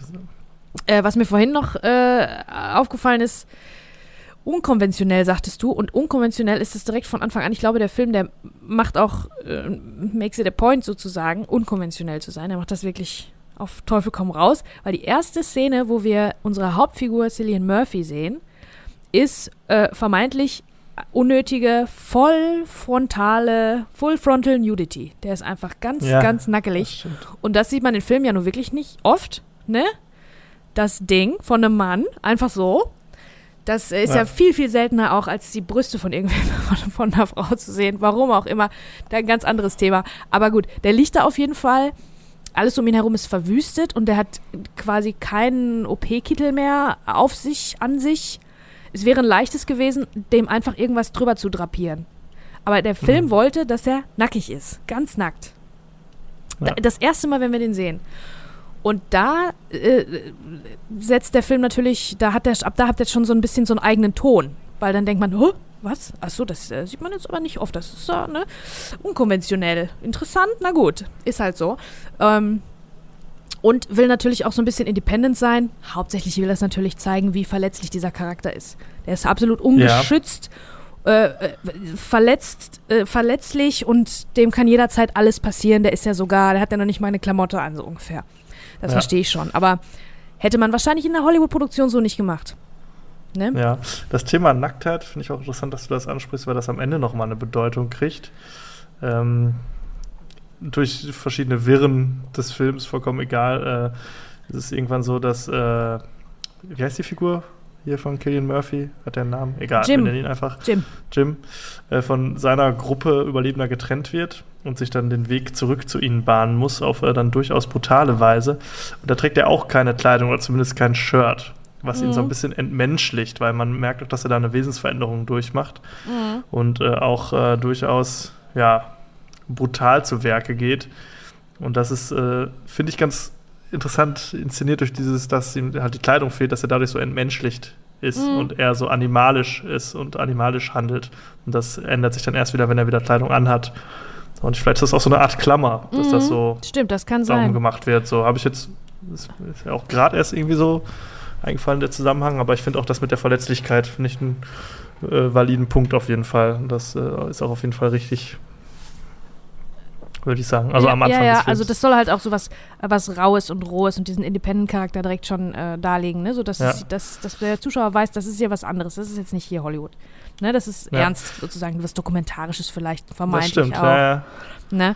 Und ähm, diese Szene, die du meinst, das ist auch, habe ich mir auch tatsächlich notiert, das fand ich auch sehr cool. Ähm, Jim rettet im Prinzip seine, seine Ladies, mit denen er unterwegs war. Ähm, und d- also der wird getrennt von der Gruppe, findet die dann wieder und rettet die von einem schlimmen Schicksal, der nämlich davor vergewaltigt zu werden, tatsächlich in so einer Art Massenvergewaltigungsszene. Ähm, und seine Rache lässt ihn zum Zombie, also lässt ihn quasi dem Zombie ganz ähnlich werden, da wo er auch kein Shirt anhat Ja. und nichts und dann schießt er da rein, richtig genauso schnell wie die Zombies das normalerweise machen und verprügelt den Menschen und die wissen alle nicht, man weiß selber auch nicht, ob er jetzt infiziert ist. Ne? Weil Ja. er so äh, sich rein in die Wut gesteigert hat und das finde ich auch eine ganz interessante, äh, ja, eine ganz interessante Klammer, dass er selber dann in seiner Wut, also in seiner Rache diese Wut hat, ohne aber infiziert zu sein von dieser Krankheit, weil der Mensch das ja so ein bisschen, äh, weil dem Mensch sowas ja vielleicht sogar auch innewohnt eigentlich, ne? Ja, ja, total. Das, ja, also das so ein bisschen, wieder bisschen Meta dann auch, ne? Ja, stimmt, absolut. Generell Zombie-Filme, ja. Auch immer so ein bisschen Gesellschaftskritik vielleicht. Ja, ja, unbedingt, unbedingt. Ne? Ja, ja, und hier überhaupt Ähm, auch später, wie sich die, wie sich die äh, neuen Gesellschaften formen und wie dann, ähm, da ist so eine Gruppe Soldaten, die sind da irgendwie auf so einem Landsitz, versauern da und haben tatsächlich versuchen, Frauen ranzu, ranzukarren, ranzulocken Ja, mit vermeintlich, um die Erde neu zu Ja, bevölkern. genau. Und das ist dann auch, also das ist ähm, finster. Das ist ein ganz schöner finsterer Gedanke, der gar nicht, wahrscheinlich gar nicht so weit hergeholt ist. Also Ja, Ja, ja, da ist wieder dieses, ne, die, die eigentlichen Monster sind die Menschen Ja, ne, genau. und nicht die Zombies. genau. Ähm, du hattest gerade die erste Szene angesprochen. Die aller, allererste Szene des Films ist äh, allerdings eine andere, wo ähm, uns ja gezeigt wird, wie das Virus ausbricht. Ah ja, genau, Quasi, genau, ne? wie so ein Das Cold ja- Opener sozusagen. Das wird ja quasi, genau, das wird äh, ja quasi, ist das ein Virus, was an Affen getestet wurde. Und dann kommen da so äh, Umweltaktivisten, die diese Affen aus dem Labor befreien wollen und dadurch dann halt unwissentlich das Virus freisetzen. Mhm. Finde ich, würde ich, muss ich auch sagen, die schwächste Szene des Films. Und ich finde es schade, dass der so anfängt eigentlich.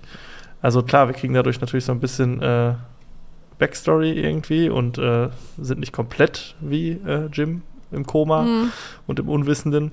Aber ich hätte das nicht gebraucht, unbedingt. Also zumindest diese Erklärung nicht. Ja, das stimmt. Mhm. Also das ist so ein bisschen, ja, und das ist auch so, es wirkt auch so ein bisschen, es wirkt nicht so cool. Also es ist ganz nett, dass man uns hier eine Erklärung gibt, weil es ja in vielen Filmen auch, dass solche Sachen einfach mal aus dem Nichts kommen. Aber hätte ich nicht gebraucht.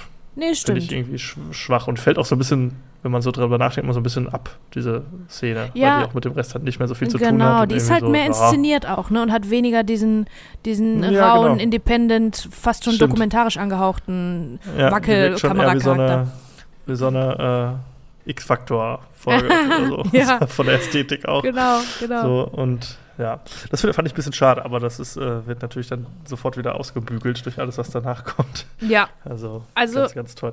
ich fand den, ich fand den wirklich sehr stark, muss ich sagen. Jetzt auch Ich finde wieder. den auch richtig super. Ich finde auch schön an dem Film, dass er auch vielen Versuchungen des äh, Zombie-Genres nicht erliegt. Also es gibt jetzt auch nicht diese hundertfach totgekaute Szene, wo irgendeiner infiziert wird, das aber verheimlicht vor seinen äh, Mitmenschen und so. Solche Sachen gibt es nicht. Was auch damit zu tun hat, dass man sich innerhalb weniger Sekunden direkt äh, zu einem Zombie äh, verwandelt, wenn man gebissen wird oder in Kontakt mit dem Blut kommt. Mhm. Was auch in einer sehr äh, eindrucksvollen Szene mit äh, Brandon Gleason äh, Beteiligung, sage ich mal, passiert. Mhm. Ähm, wo jemand einen Tropfen Blut ins Auge bekommt. Ja. Unabsichtlich, ne? Wo man auch denkt, das, mal, das muss noch nicht mal ein Zombie persönlich dafür sorgen, sondern das kann auch so passieren. Ja. Fand ich auch sehr spannend. Ähm, Auf jeden Fall. Was die, Figur, was die Figuren angeht, fand ich die, äh, also Killian Murphy und wie heißt sie, Naomi Harris? Mhm, genau. Ja, die fand ich beide sehr stark. Die andere Darstellerin, die der nachher auch nicht mehr so viel gemacht hat, war, fällt so ein bisschen ab. Fand ich auch. Irgendwie, die ist so ne? das Teenie-Mädchen, so, ne? Die ist irgendwie ja, hat 14, jetzt auch nicht so 15. viel zu tun. Ja. Aber ja, fällt so ein bisschen ab. Brandon Leeson stark. Immer stark, immer, ja. Eigentlich. Ja. Und bei denen, da ist halt diese, diese Vater-Tochter-Beziehung, ist halt das, was da ähm, erzählt wird. Brandon Leeson ist der Vater von der Megan Burns. Ja die ähm, so ein Teenager-Mädchen im Prinzip ist und wie die beiden dann sich zusammenrotten und aufeinander angewiesen sind und so, das ist auch natürlich sehr, ist natürlich ja. auch stark. Ne? Ja, ja, da ist auch, also die, die Figur finde ich auch echt super. Er hat auch eine sehr gute Intro, eine sehr gute Einführung irgendwie, mhm. wie er auf unseren Hauptcharakter trifft. Und äh, auch die Figur von Naomi Harris wird uns direkt als äh, ja, quasi Profi im Umgang mit A, äh, Zombies und B auch kurzzeitig infizierten Menschen ja. äh, vorgestellt und dass sie da sehr wenig empathisch ist, sobald jemand äh, quasi die Seite wechselt. Mm. Fand ich auch sehr gut, weil das ja auch immer häufig dann so, dass so ein Trop ist, so eine Trope ist, dass so, jetzt infiziert sich irgendwie hier mein äh, liebgewonnener Partner und jetzt kann ich aber nicht und, äh, und jetzt müsste ich den ja eigentlich hier mm. ins Jenseits befördern, aber ich will nicht und kann nicht und, äh, ne? Mm. und das äh, macht man da auch nicht. Ich fand auch schön bei der Figur von Brandon Gleason, da wird so einmal kurz angedeutet, ja, ob da vielleicht irgendwie ein Alkoholproblem irgendwie da ist, könnte das nochmal für Schwierigkeiten in der Gruppe sorgen. Mhm. Dieser Versuchung erliegt man aber auch nicht, was ich auch sehr schön fand, weil ich das auch immer so schlimm, wenn dann so aus der Gruppe heraus sich dann so ein Feind entwickelt, irgendwie durch Schusseligkeit oder durch Egoismus oder wie auch immer. Ja, ich meine, das hat man auch, also, das sieht man auch bei jedem Zombie-Film gefühlt. Ja, ne? Das hat man schon tausendmal gesehen. Das, das finde ich echt schön. An sich schlecht, aber das, ähm, hier wird, werden die Sachen irgendwie so ein bisschen anders gemacht und das finde ich, äh, finde ich wirklich ganz cool. Ähm, ein ja. Wort noch zum Budget. Der Film hat nur 8 Millionen Dollar gekostet, ne? Das ist ja ja. Das ist ein richtiger Schnapper. Es könnte das, das Budget von einem deutschen Film sein. Also wirklich super billig. Obwohl Danny Boyle zu dem Zeitpunkt eigentlich schon äh, äh, ganz ja, gut, äh, genau, ne? ganz, äh, ganz gut dabei war. Hat aber ähm, 85 Millionen gemacht. Also zehnmal so viel. Also alles richtig ja. gemacht sozusagen. Der war super erfolgreich auch in den USA, obwohl der da in ganz wenigen Kinos nur lief. Und ja, im Nachhinein ist er wirklich auch ein, ist ein Kultfilm geworden, würde ich meinen. Und ja, ganz, wird sagen. ganz oft zitiert, auch in der Popkultur. Ja, ne, ich denke auch. Also, das ist wirklich ein sehr veritabler Erfolg und auch. Ich kannte den auch vorher schon und ich bin ja wirklich dem Horror-Genre jetzt nicht so zugetan, aber das ist echt einer, den ich auch mag. Wobei der jetzt ja auch nicht so viele Horror-Elemente hat, ist ja eher so Thriller-mäßig irgendwie, aber trotzdem wirklich ein sehr, sehr guter Film. Ja, und den kann man auch gucken, wenn man wie du nicht so dem Horrorgenre zugetan ist und auch vielleicht nicht so ein Zombie-Film-Fan ist. Den kann man wirklich ja. sonst, den kann ich trotzdem, empfehle ich euch trotzdem einfach, also allen. Ne? Auch wenn Zombie-Filme nicht so euer Ding sind. Da sind viele, viele äh, Elemente, die, die ganz interessant sind. Ähm, sei es die Action und sei es äh, die, das Zwischenmenschliche vor allen Dingen, ne? Das ist diese, das Postapokalyptische, was ich ja immer voll interessant finde. Also da gibt es äh, ganz viel zu sehen und äh, das lohnt sich. Ja. Wenn ihr den kriegt. Aber wenn vielleicht gibt es den ja, auch, auch bald irgendwo wieder zu streamen. Weil oft ist es auch so, wenn wir die Filme besprechen, Sicherheit. dann gibt es sie noch nicht. Und ein bisschen später, weil ja auch andere schnallen, dass es 20 Jahre später ist, gibt es den wieder irgendwo zu streamen. Das stimmt, ja. Und guckt, haltet vielleicht mal so äh, um Oktober, Halloween rum Ausschau. Da ist auch dann häufig mal so Aktionen, wo genau. dann solche Filme nochmal auftauchen. Also eine absolute Empfehlung, auch von meiner Seite.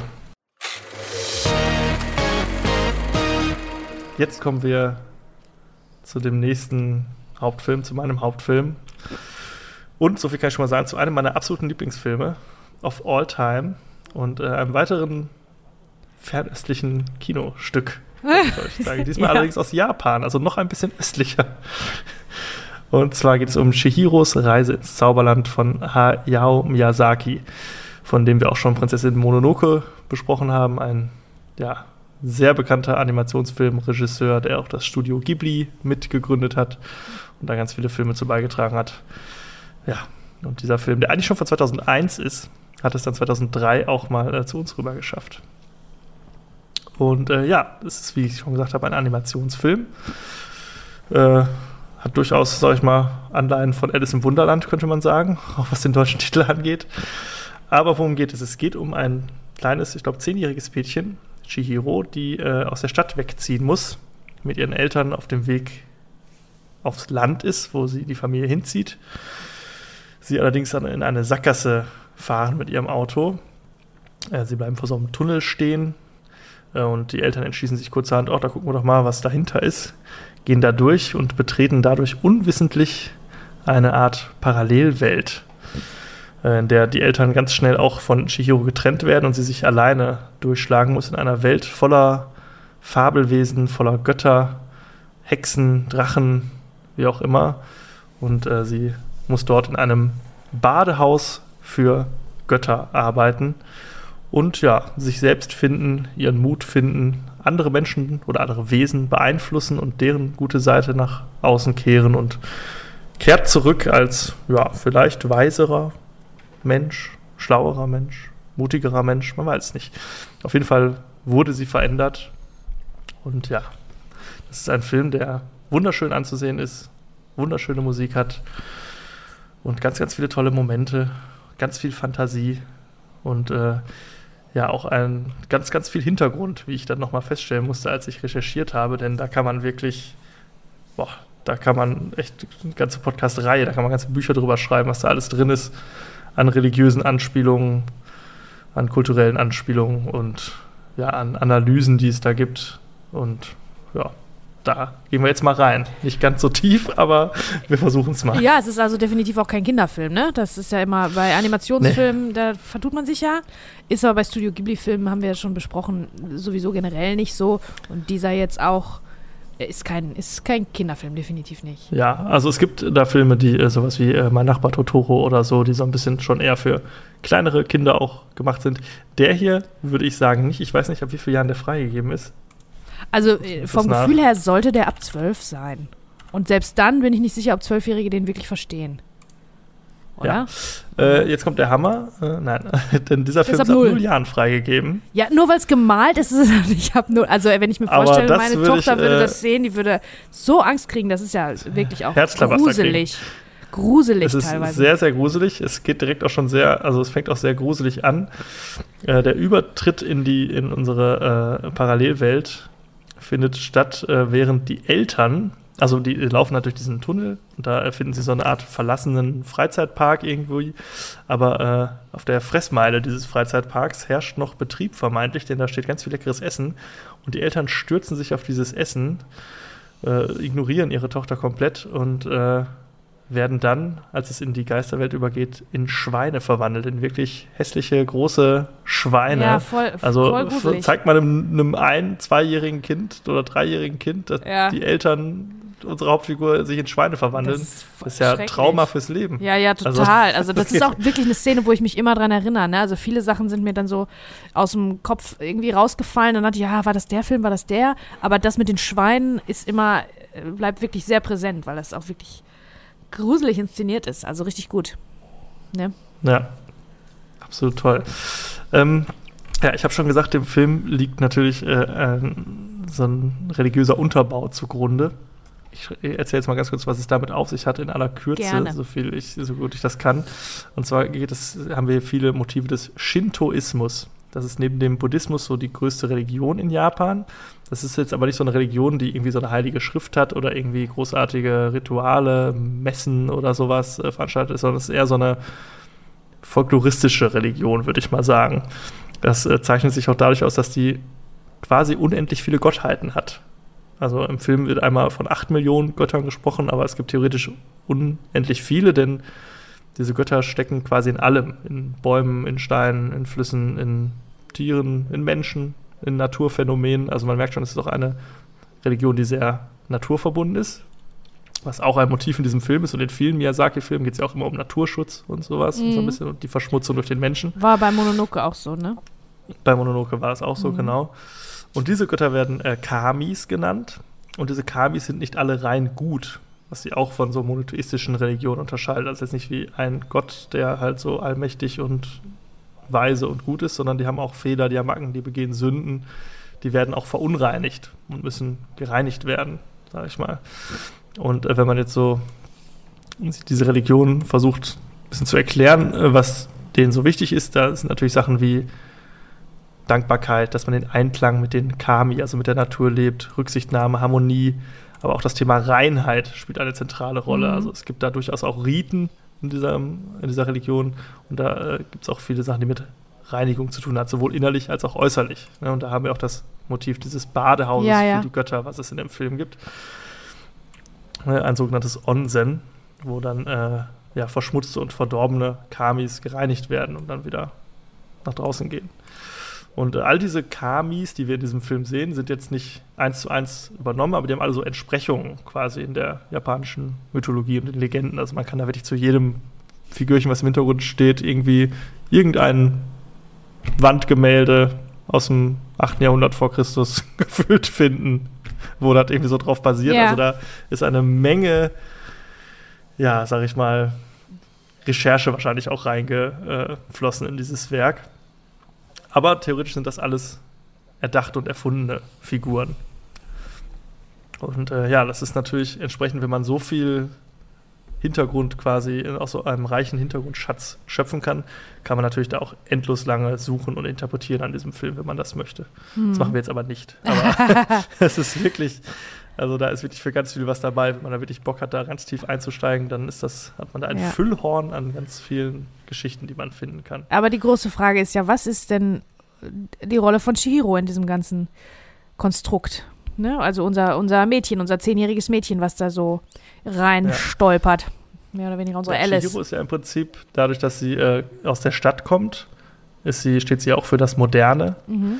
Und äh, sie äh, zieht aufs Land, wo auch äh, ziemlich schnell klar wird, dass hier dieser Shintoismus eine Rolle spielt, weil sie findet da so kleine Tempelfigürchen und auch so ein hölzernes Tor, was auch so einen Eingang markiert. Und äh, sie ist quasi das Moderne, was in die, was das Traditionelle erlernt. Quasi sie Mhm. erlernt verstehe. quasi diese traditionelle Arbeit oder äh, diese traditionelle Lebensweise. Und Chihiro ist äh, an sich eigentlich ein ziemlich durchschnittliches, vielleicht etwas tollpatschiges, naives Mädchen, die aber im Herzen sehr gutmütig ist. Und alle Figuren, denen sie begegnet, denen begegnet sie in Großteil der Fälle, begegnen sie ihr erstmal sehr unfreundlich. Mhm. Aber wie das auch in so in diesen Miyazaki-Filmen häufig ist, es gibt nicht das rein Böse und es gibt auch nicht das rein Gute, sage ich mal. Weil alle diese Figuren werden auch durch ihre Begegnung mit Chihiro, bekommen die auch eine gute Seite Aha. irgendwie oder wir bekommen die gezeigt. Und das finde ich irgendwie ganz interessant, dass jede Figur, die mit äh, Chihiro quasi in Kontakt kommt, auch äh, ja, ihre gute Seite zeigt, auch wenn sie vermeintlich erstmal schlecht ist. Das geht ist äh, zum Beispiel bei Lin so oder bei, ähm, jetzt habe ich den Namen des netten Herrn in der im Hochofen vergessen, Kamaji, ähm, der am Anfang uns erstmal als sehr mürrisch vorkommt, dann aber sich doch äh, schützend vor sie hält und dann so einen kleinen Moment hat, wo er ihr sogar sie sogar zudeckt, während sie schläft. ja, ja. Also es sind viele so kleine Wesensveränderungen, die da Aber irgendwie. das stimmt, das ist schon werden. bemerkenswert, dass sie da in diese Welt stolpert und alles, äh, alle sind erstmal grundsätzlich irgendwie stieselig und äh, böse zu ihr. Das Ja. äh, fällt schon auf. Bis auf natürlich der, der Junge. Äh, Der, Der oder Junge, auch so eine vermeintlich, so eine ganz kleine Mini-Mini-Liebesgeschichte vielleicht so, also eine oder vielleicht Ja. eine Freundschaftsgeschichte, einfach kann man auch sagen. Eine ne? Freundschaftsgeschichte, denn wie sich herausstellt, am Ende ist er auch nicht der Junge, für den wir ihn halten. Mhm. Auf jeden Fall. Ja, und Shiro ist ja auch so ein bisschen ähm, tollpatschig und naiv äh, und äh, was auch dazu führt, dass sie das Ohngesicht einlädt in, die, in das Badehaus. Das Ohngesicht ist auch eine komplett erdachte äh, Figur von Miyazaki. Die hat natürlich auch so Entsprechungen, was so den Look angeht, so in diesen japanischen Masken und sowas, die es so gibt. Mhm. Ist eine sehr ikonische Figur. Also dieses, die wurde auch sehr ausgeschlachtet, so was so das Marketing angeht und so diese Ja, Maske, ja. das kennt man halt einfach. Was auch eine sehr interessante Figur ist, die halt durch Chihiros Mithilfe überhaupt erst in das Badhaus kommt, wo sie eigentlich nicht rein soll. Und das auch eine super interessante Figur ist, zu der es hunderte Interpretationen gibt, was sie jetzt bedeuten soll. Ähm, ich habe für mich so äh, daraus gezogen, dass das eine Figur ist, die ähnlich wie Shihiro ja, unerwünscht ist in dieser Welt und auch so eine Art Außenseiter ist, weil auch Shihiro ja ihre Freunde zurücklässt und in eine neue Welt kommt. Mhm. Der aber anders als äh, Chihiro nicht so quasi seine eigene Persönlichkeit irgendwie mit einbringt, sondern andere imitiert und korrumpiert auch, indem er quasi der, sie ausnutzt und deren Habgier ausnutzt. Okay. Mhm. Und sowas. Und er erst am Ende durch Chihiro auch, durch ihr Einwirken und dadurch, dass sie ihm halt anders begegnet als die anderen Figuren, auch eine kleine, Se eine kleine Wandlung durchmacht. Ja. Und das ist generell interessant, dass alle Antagonisten in dem Film, also ich würde jetzt die Hexe Yubaba und auch das Ohngesicht und auch das äh, Baby Bo äh, dazu äh, rechnen, sich aber auch alle mit Shihiro verbünden hat. Also sie besiegt ihre Feinde nicht, sondern sie verbündet sich mit ihnen. Stimmt, was ja. ich auch ja. total spannend finde. Fand ich, ich auch wirklich auch ein ein eine spannende Herangehensweise. Ansatz. Das war auch ein, genau, das ist ein ganz anderer, grundlegend anderer Ansatz. Das ist, glaube ich, uns bei Prinzessin Mononoke auch schon aufgefallen, dass auch die Bösewichte ja. nicht ganz nur Bösewichte sind, sondern auch eine Wandlung, eine Wandlung durchmachen. Es ist nicht nur, ja. nicht so schwarz-weiß, ne? wie, wie wir das so kennen aus den Hollywood-Erzählungen. Ja. Die Hexe ähm, finde ich auch übrigens echt stark synchronisiert Super von äh, natürlich von ähm, Nina Hagen. Äh, Nina Hagen, genau. Äh, Lynn, die äh, andere Dame, die da arbeitet, ist von Cosma Shiva Hagen gesprochen. Ah ja. Mhm. Äh, Sidoli von Krosig hat Shihiro gesprochen, das ist die Bibi Blocksberg. Ach so, ehrlich? Ah, okay. Und Tim Sander ist Haku. Aha. Der Junge, Tim Sander aus GZSZ. Ach so. Ja, KS Corner. ja. Die OGs wissen Bescheid. Ja, ja. Äh. Aber ähm, ja, du, du stehst ja sowieso auf deutsche Synchronis Synchronisierung, Synchronisation ja. und hier haben die sich auch nochmal wirklich richtig ins Zeug gelegt, ne? Richtig stark. Ja, absolut. Ganz, ganz toll. Ja, das, äh, aber man merkt auch schon wieder, dass wir äh, hier auch viele weibliche Figuren haben. Also es hat auch durchaus feministische, äh, sag ich mal, Anleihen, sag ich mal. Das so die Hauptfiguren, wenn wir jetzt mal Haku rausnehmen, alle von Frauen verkörpert werden. Wir haben durchaus auch eine Kritik an vielleicht Prostitution, Fragezeichen. Mhm, ja. Denn äh, dieses Badehaus, da kann man auch drüber nachdenken, diese Onsen-Badehäuser, das sind so Badehäuser, die so an natürlichen Quellen auch, von natürlichen Quellen gespeist wurden. Die hatten wohl im äh, früheren Japan auch mal äh, mehrere Funktionen. Das waren wohl nicht nur Badehäuser. Und auch diese Damen, die da äh, gearbeitet haben, waren nicht nur ja, Leute, die dich sauber gemacht haben, mhm, sag ich mal. Verstehe. Mhm. Das ist also auch noch so ein bisschen schwingt das Ausbeutung rein, auf jeden das, Fall in irgendeiner Form, ne? Wenn man das sehen will. Genau, ja. es geht äh, auch natürlich ganz viel um, ähm, um Umweltschutz, denn wir haben äh, auch wieder die eine sehr eindrückliche Szene mit einem Faulgott, einem vermeintlichen, der sich am Ende als nur von den Menschen verschmutzter Flussgott herausstellt, ja. der gereinigt wird. Aber das spielt da natürlich auch immer viel mit rein. Und äh, ja, generell haben wir halt eine Welt, die ganz viele Regeln hat, auch irgendwie, die uns auch so alle so nebenbei erklärt werden. Ja. Aber auch nicht so richtig. Also da heißt es dann so Sachen wie, ja, du musst jetzt, äh, du beginnst dich aufzulösen, du musst jetzt ganz schnell was essen hier aus dieser Welt, sonst kannst du hier ja, nicht bleiben, ja, löst du ja, dich auf. Ja, stimmt. Und das ist dann so, ah, okay, ja gut, machen wir einfach. Und das ist die ganze Zeit. Also es kommen immer wieder so Erklärungen Ja. irgendwie oder so Regeln, die nicht so richtig erklärt werden. ja.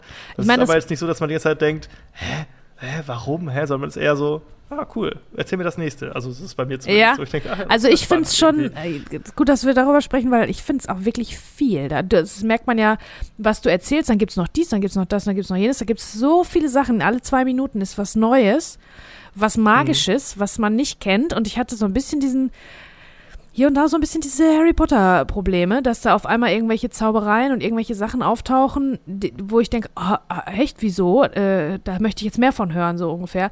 Wobei das hier nicht ganz so, äh, so krass ist. Da ist es noch ein bisschen besser zu verpacken, wie du sagst, dann, dann glaubt man das einfach, das ist halt so. Aber es ist eine Menge, es ist eine Menge Zauberei und eine Menge äh, Ja. Fantastisches und äh, also da muss man wirklich die Fantasie auch für haben und weiß ich nicht. Also ich finde, ich äh, sag mal, ich fand den auch toll, aber nicht so toll. Ich kann das nicht so krass abfeiern. Auch das ist wieder mein eigenes Shortcoming, dass ich das nicht so toll finden kann. Ich glaube, ich habe vielleicht zu wenig Fantasie oder zu wenig Hang zur Fantasy dafür. um das so Mhm. zu.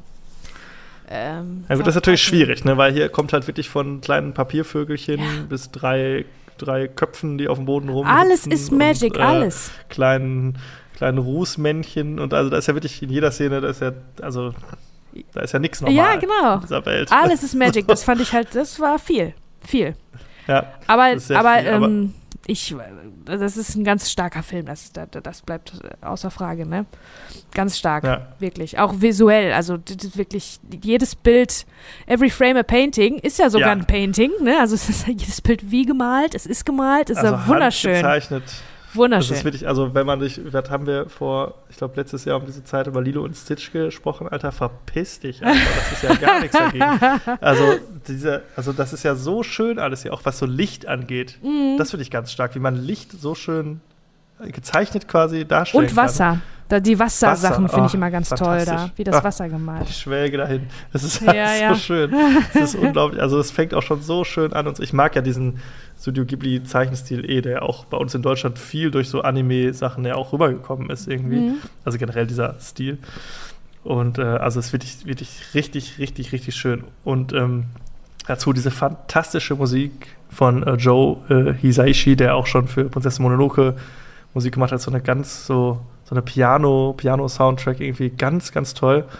Und das kommt besonders äh, schön in Szenen zum Tragen, wo nicht viel passiert.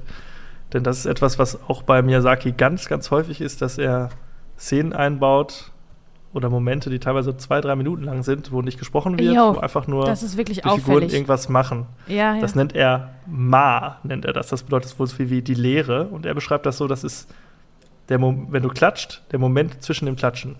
So dieses kurze, diese kurze Ruhe. Ein Moment zum Atmen, zum Reflektieren, dass du nicht immer Non-Stop-Action hast, was ja auch in westlichen Filmen Ja. viel ist, dass jedes immer, äh, warum, wer geht wohin. Also es geht immer, es wird immer was gemacht. ja, auch hier ist ein hier anderes halt Erzähltempo als das, was wir gewohnt sind, ne?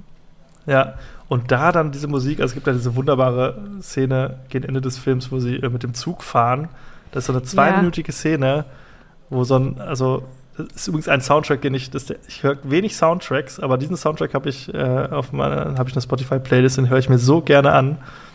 Und äh, diese Szene, wie sie über die, übers Wasser fahren, diese Musik, könnte ich fast heulen, wenn ich das sehe, weil ich Echt? das so schön finde. Ich finde das Wahnsinn. so schön. Ja, das Ganz, ist schon schön. Ich muss aber wirklich sagen, also ah, hm, dafür bin ich vielleicht zu, zu, zu westlich auch in meinen Sehgewohnheiten leider. Auch, jetzt Hm. tut mir voll leid, ich wünschte, ich würde den viel, viel toller finden, weil ich sehe das wirklich als, als Kunst auch, also als Kunstwerk. Aber die Musik zum Beispiel, die finde ich, äh, die würde ich jetzt eher so als, die würde ich jetzt als plätschernd teilweise bezeichnen. Aber ich glaube, das ist Absicht. Mein Herz. Nein, ich glaube, das ist Absicht, das hast du ja gerade gesagt. Das Ja, ja, plätschert. also das äh, Leute machen im Prinzip gar nichts. Du siehst, die sitzen im Zug und dann fahren die und dann noch fahren die und dann fahren die noch mehr und Ich fahren und dann plätschert dabei die Musik. Also ich glaube, das ist schon Ja. so gewollt irgendwie.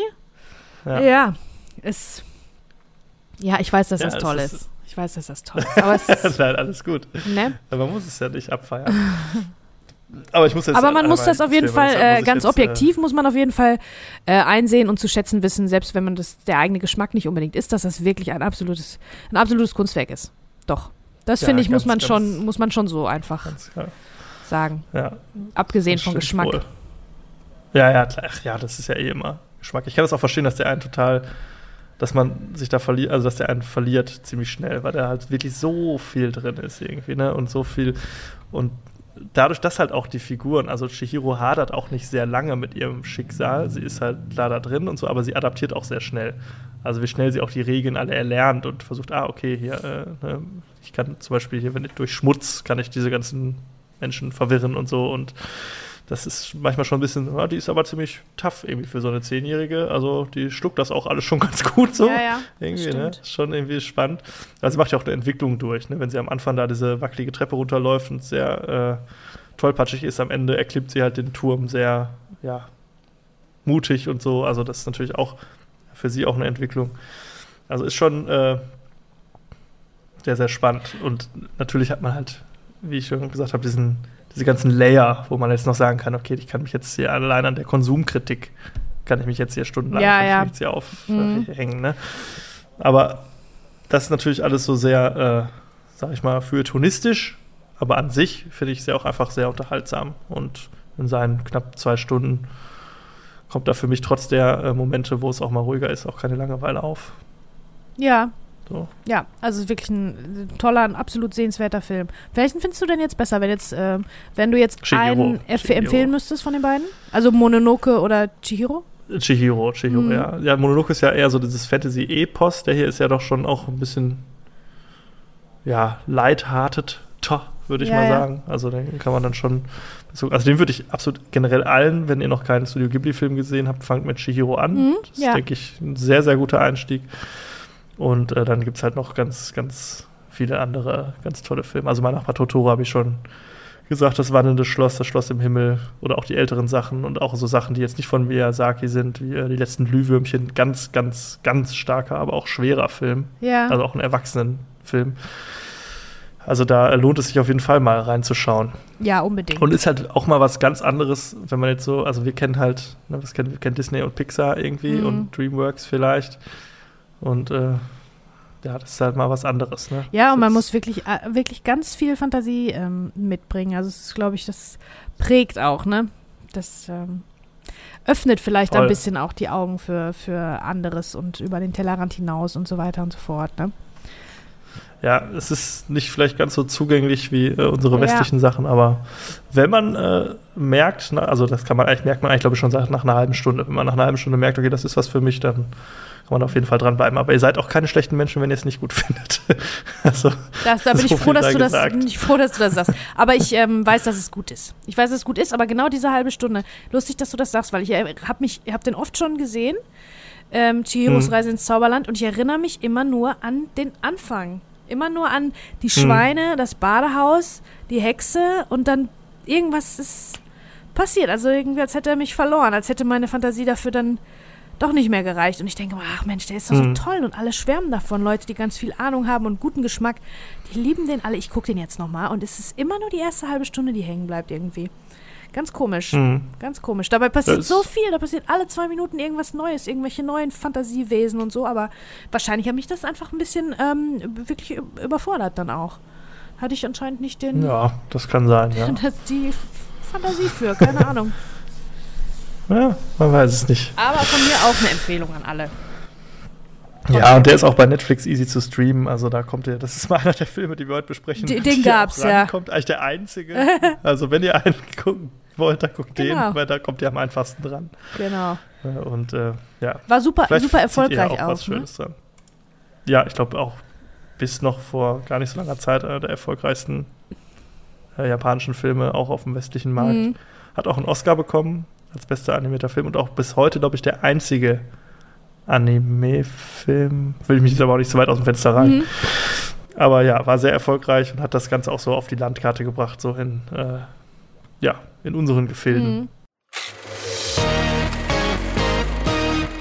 Ja, und da sind wir schon durch für heute, äh, für diesen Monat. Das war jetzt ein etwas kürzerer Monat. Äh, wir hatten, wie gesagt, jetzt nicht so viele Sachen. Der zweite Fast and the Furious kam auch raus in dem Monat. Oh, super.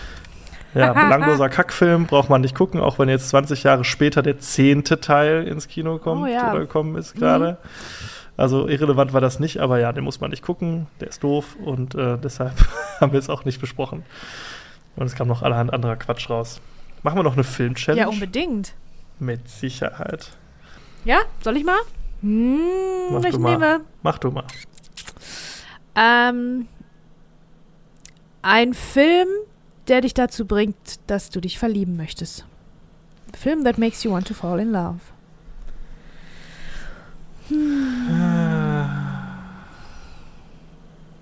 Das ist natürlich die Frage, ist die Herangehensweise. Muss es jetzt ein Liebesfilm sein? Muss es eine Romantic Comedy sein?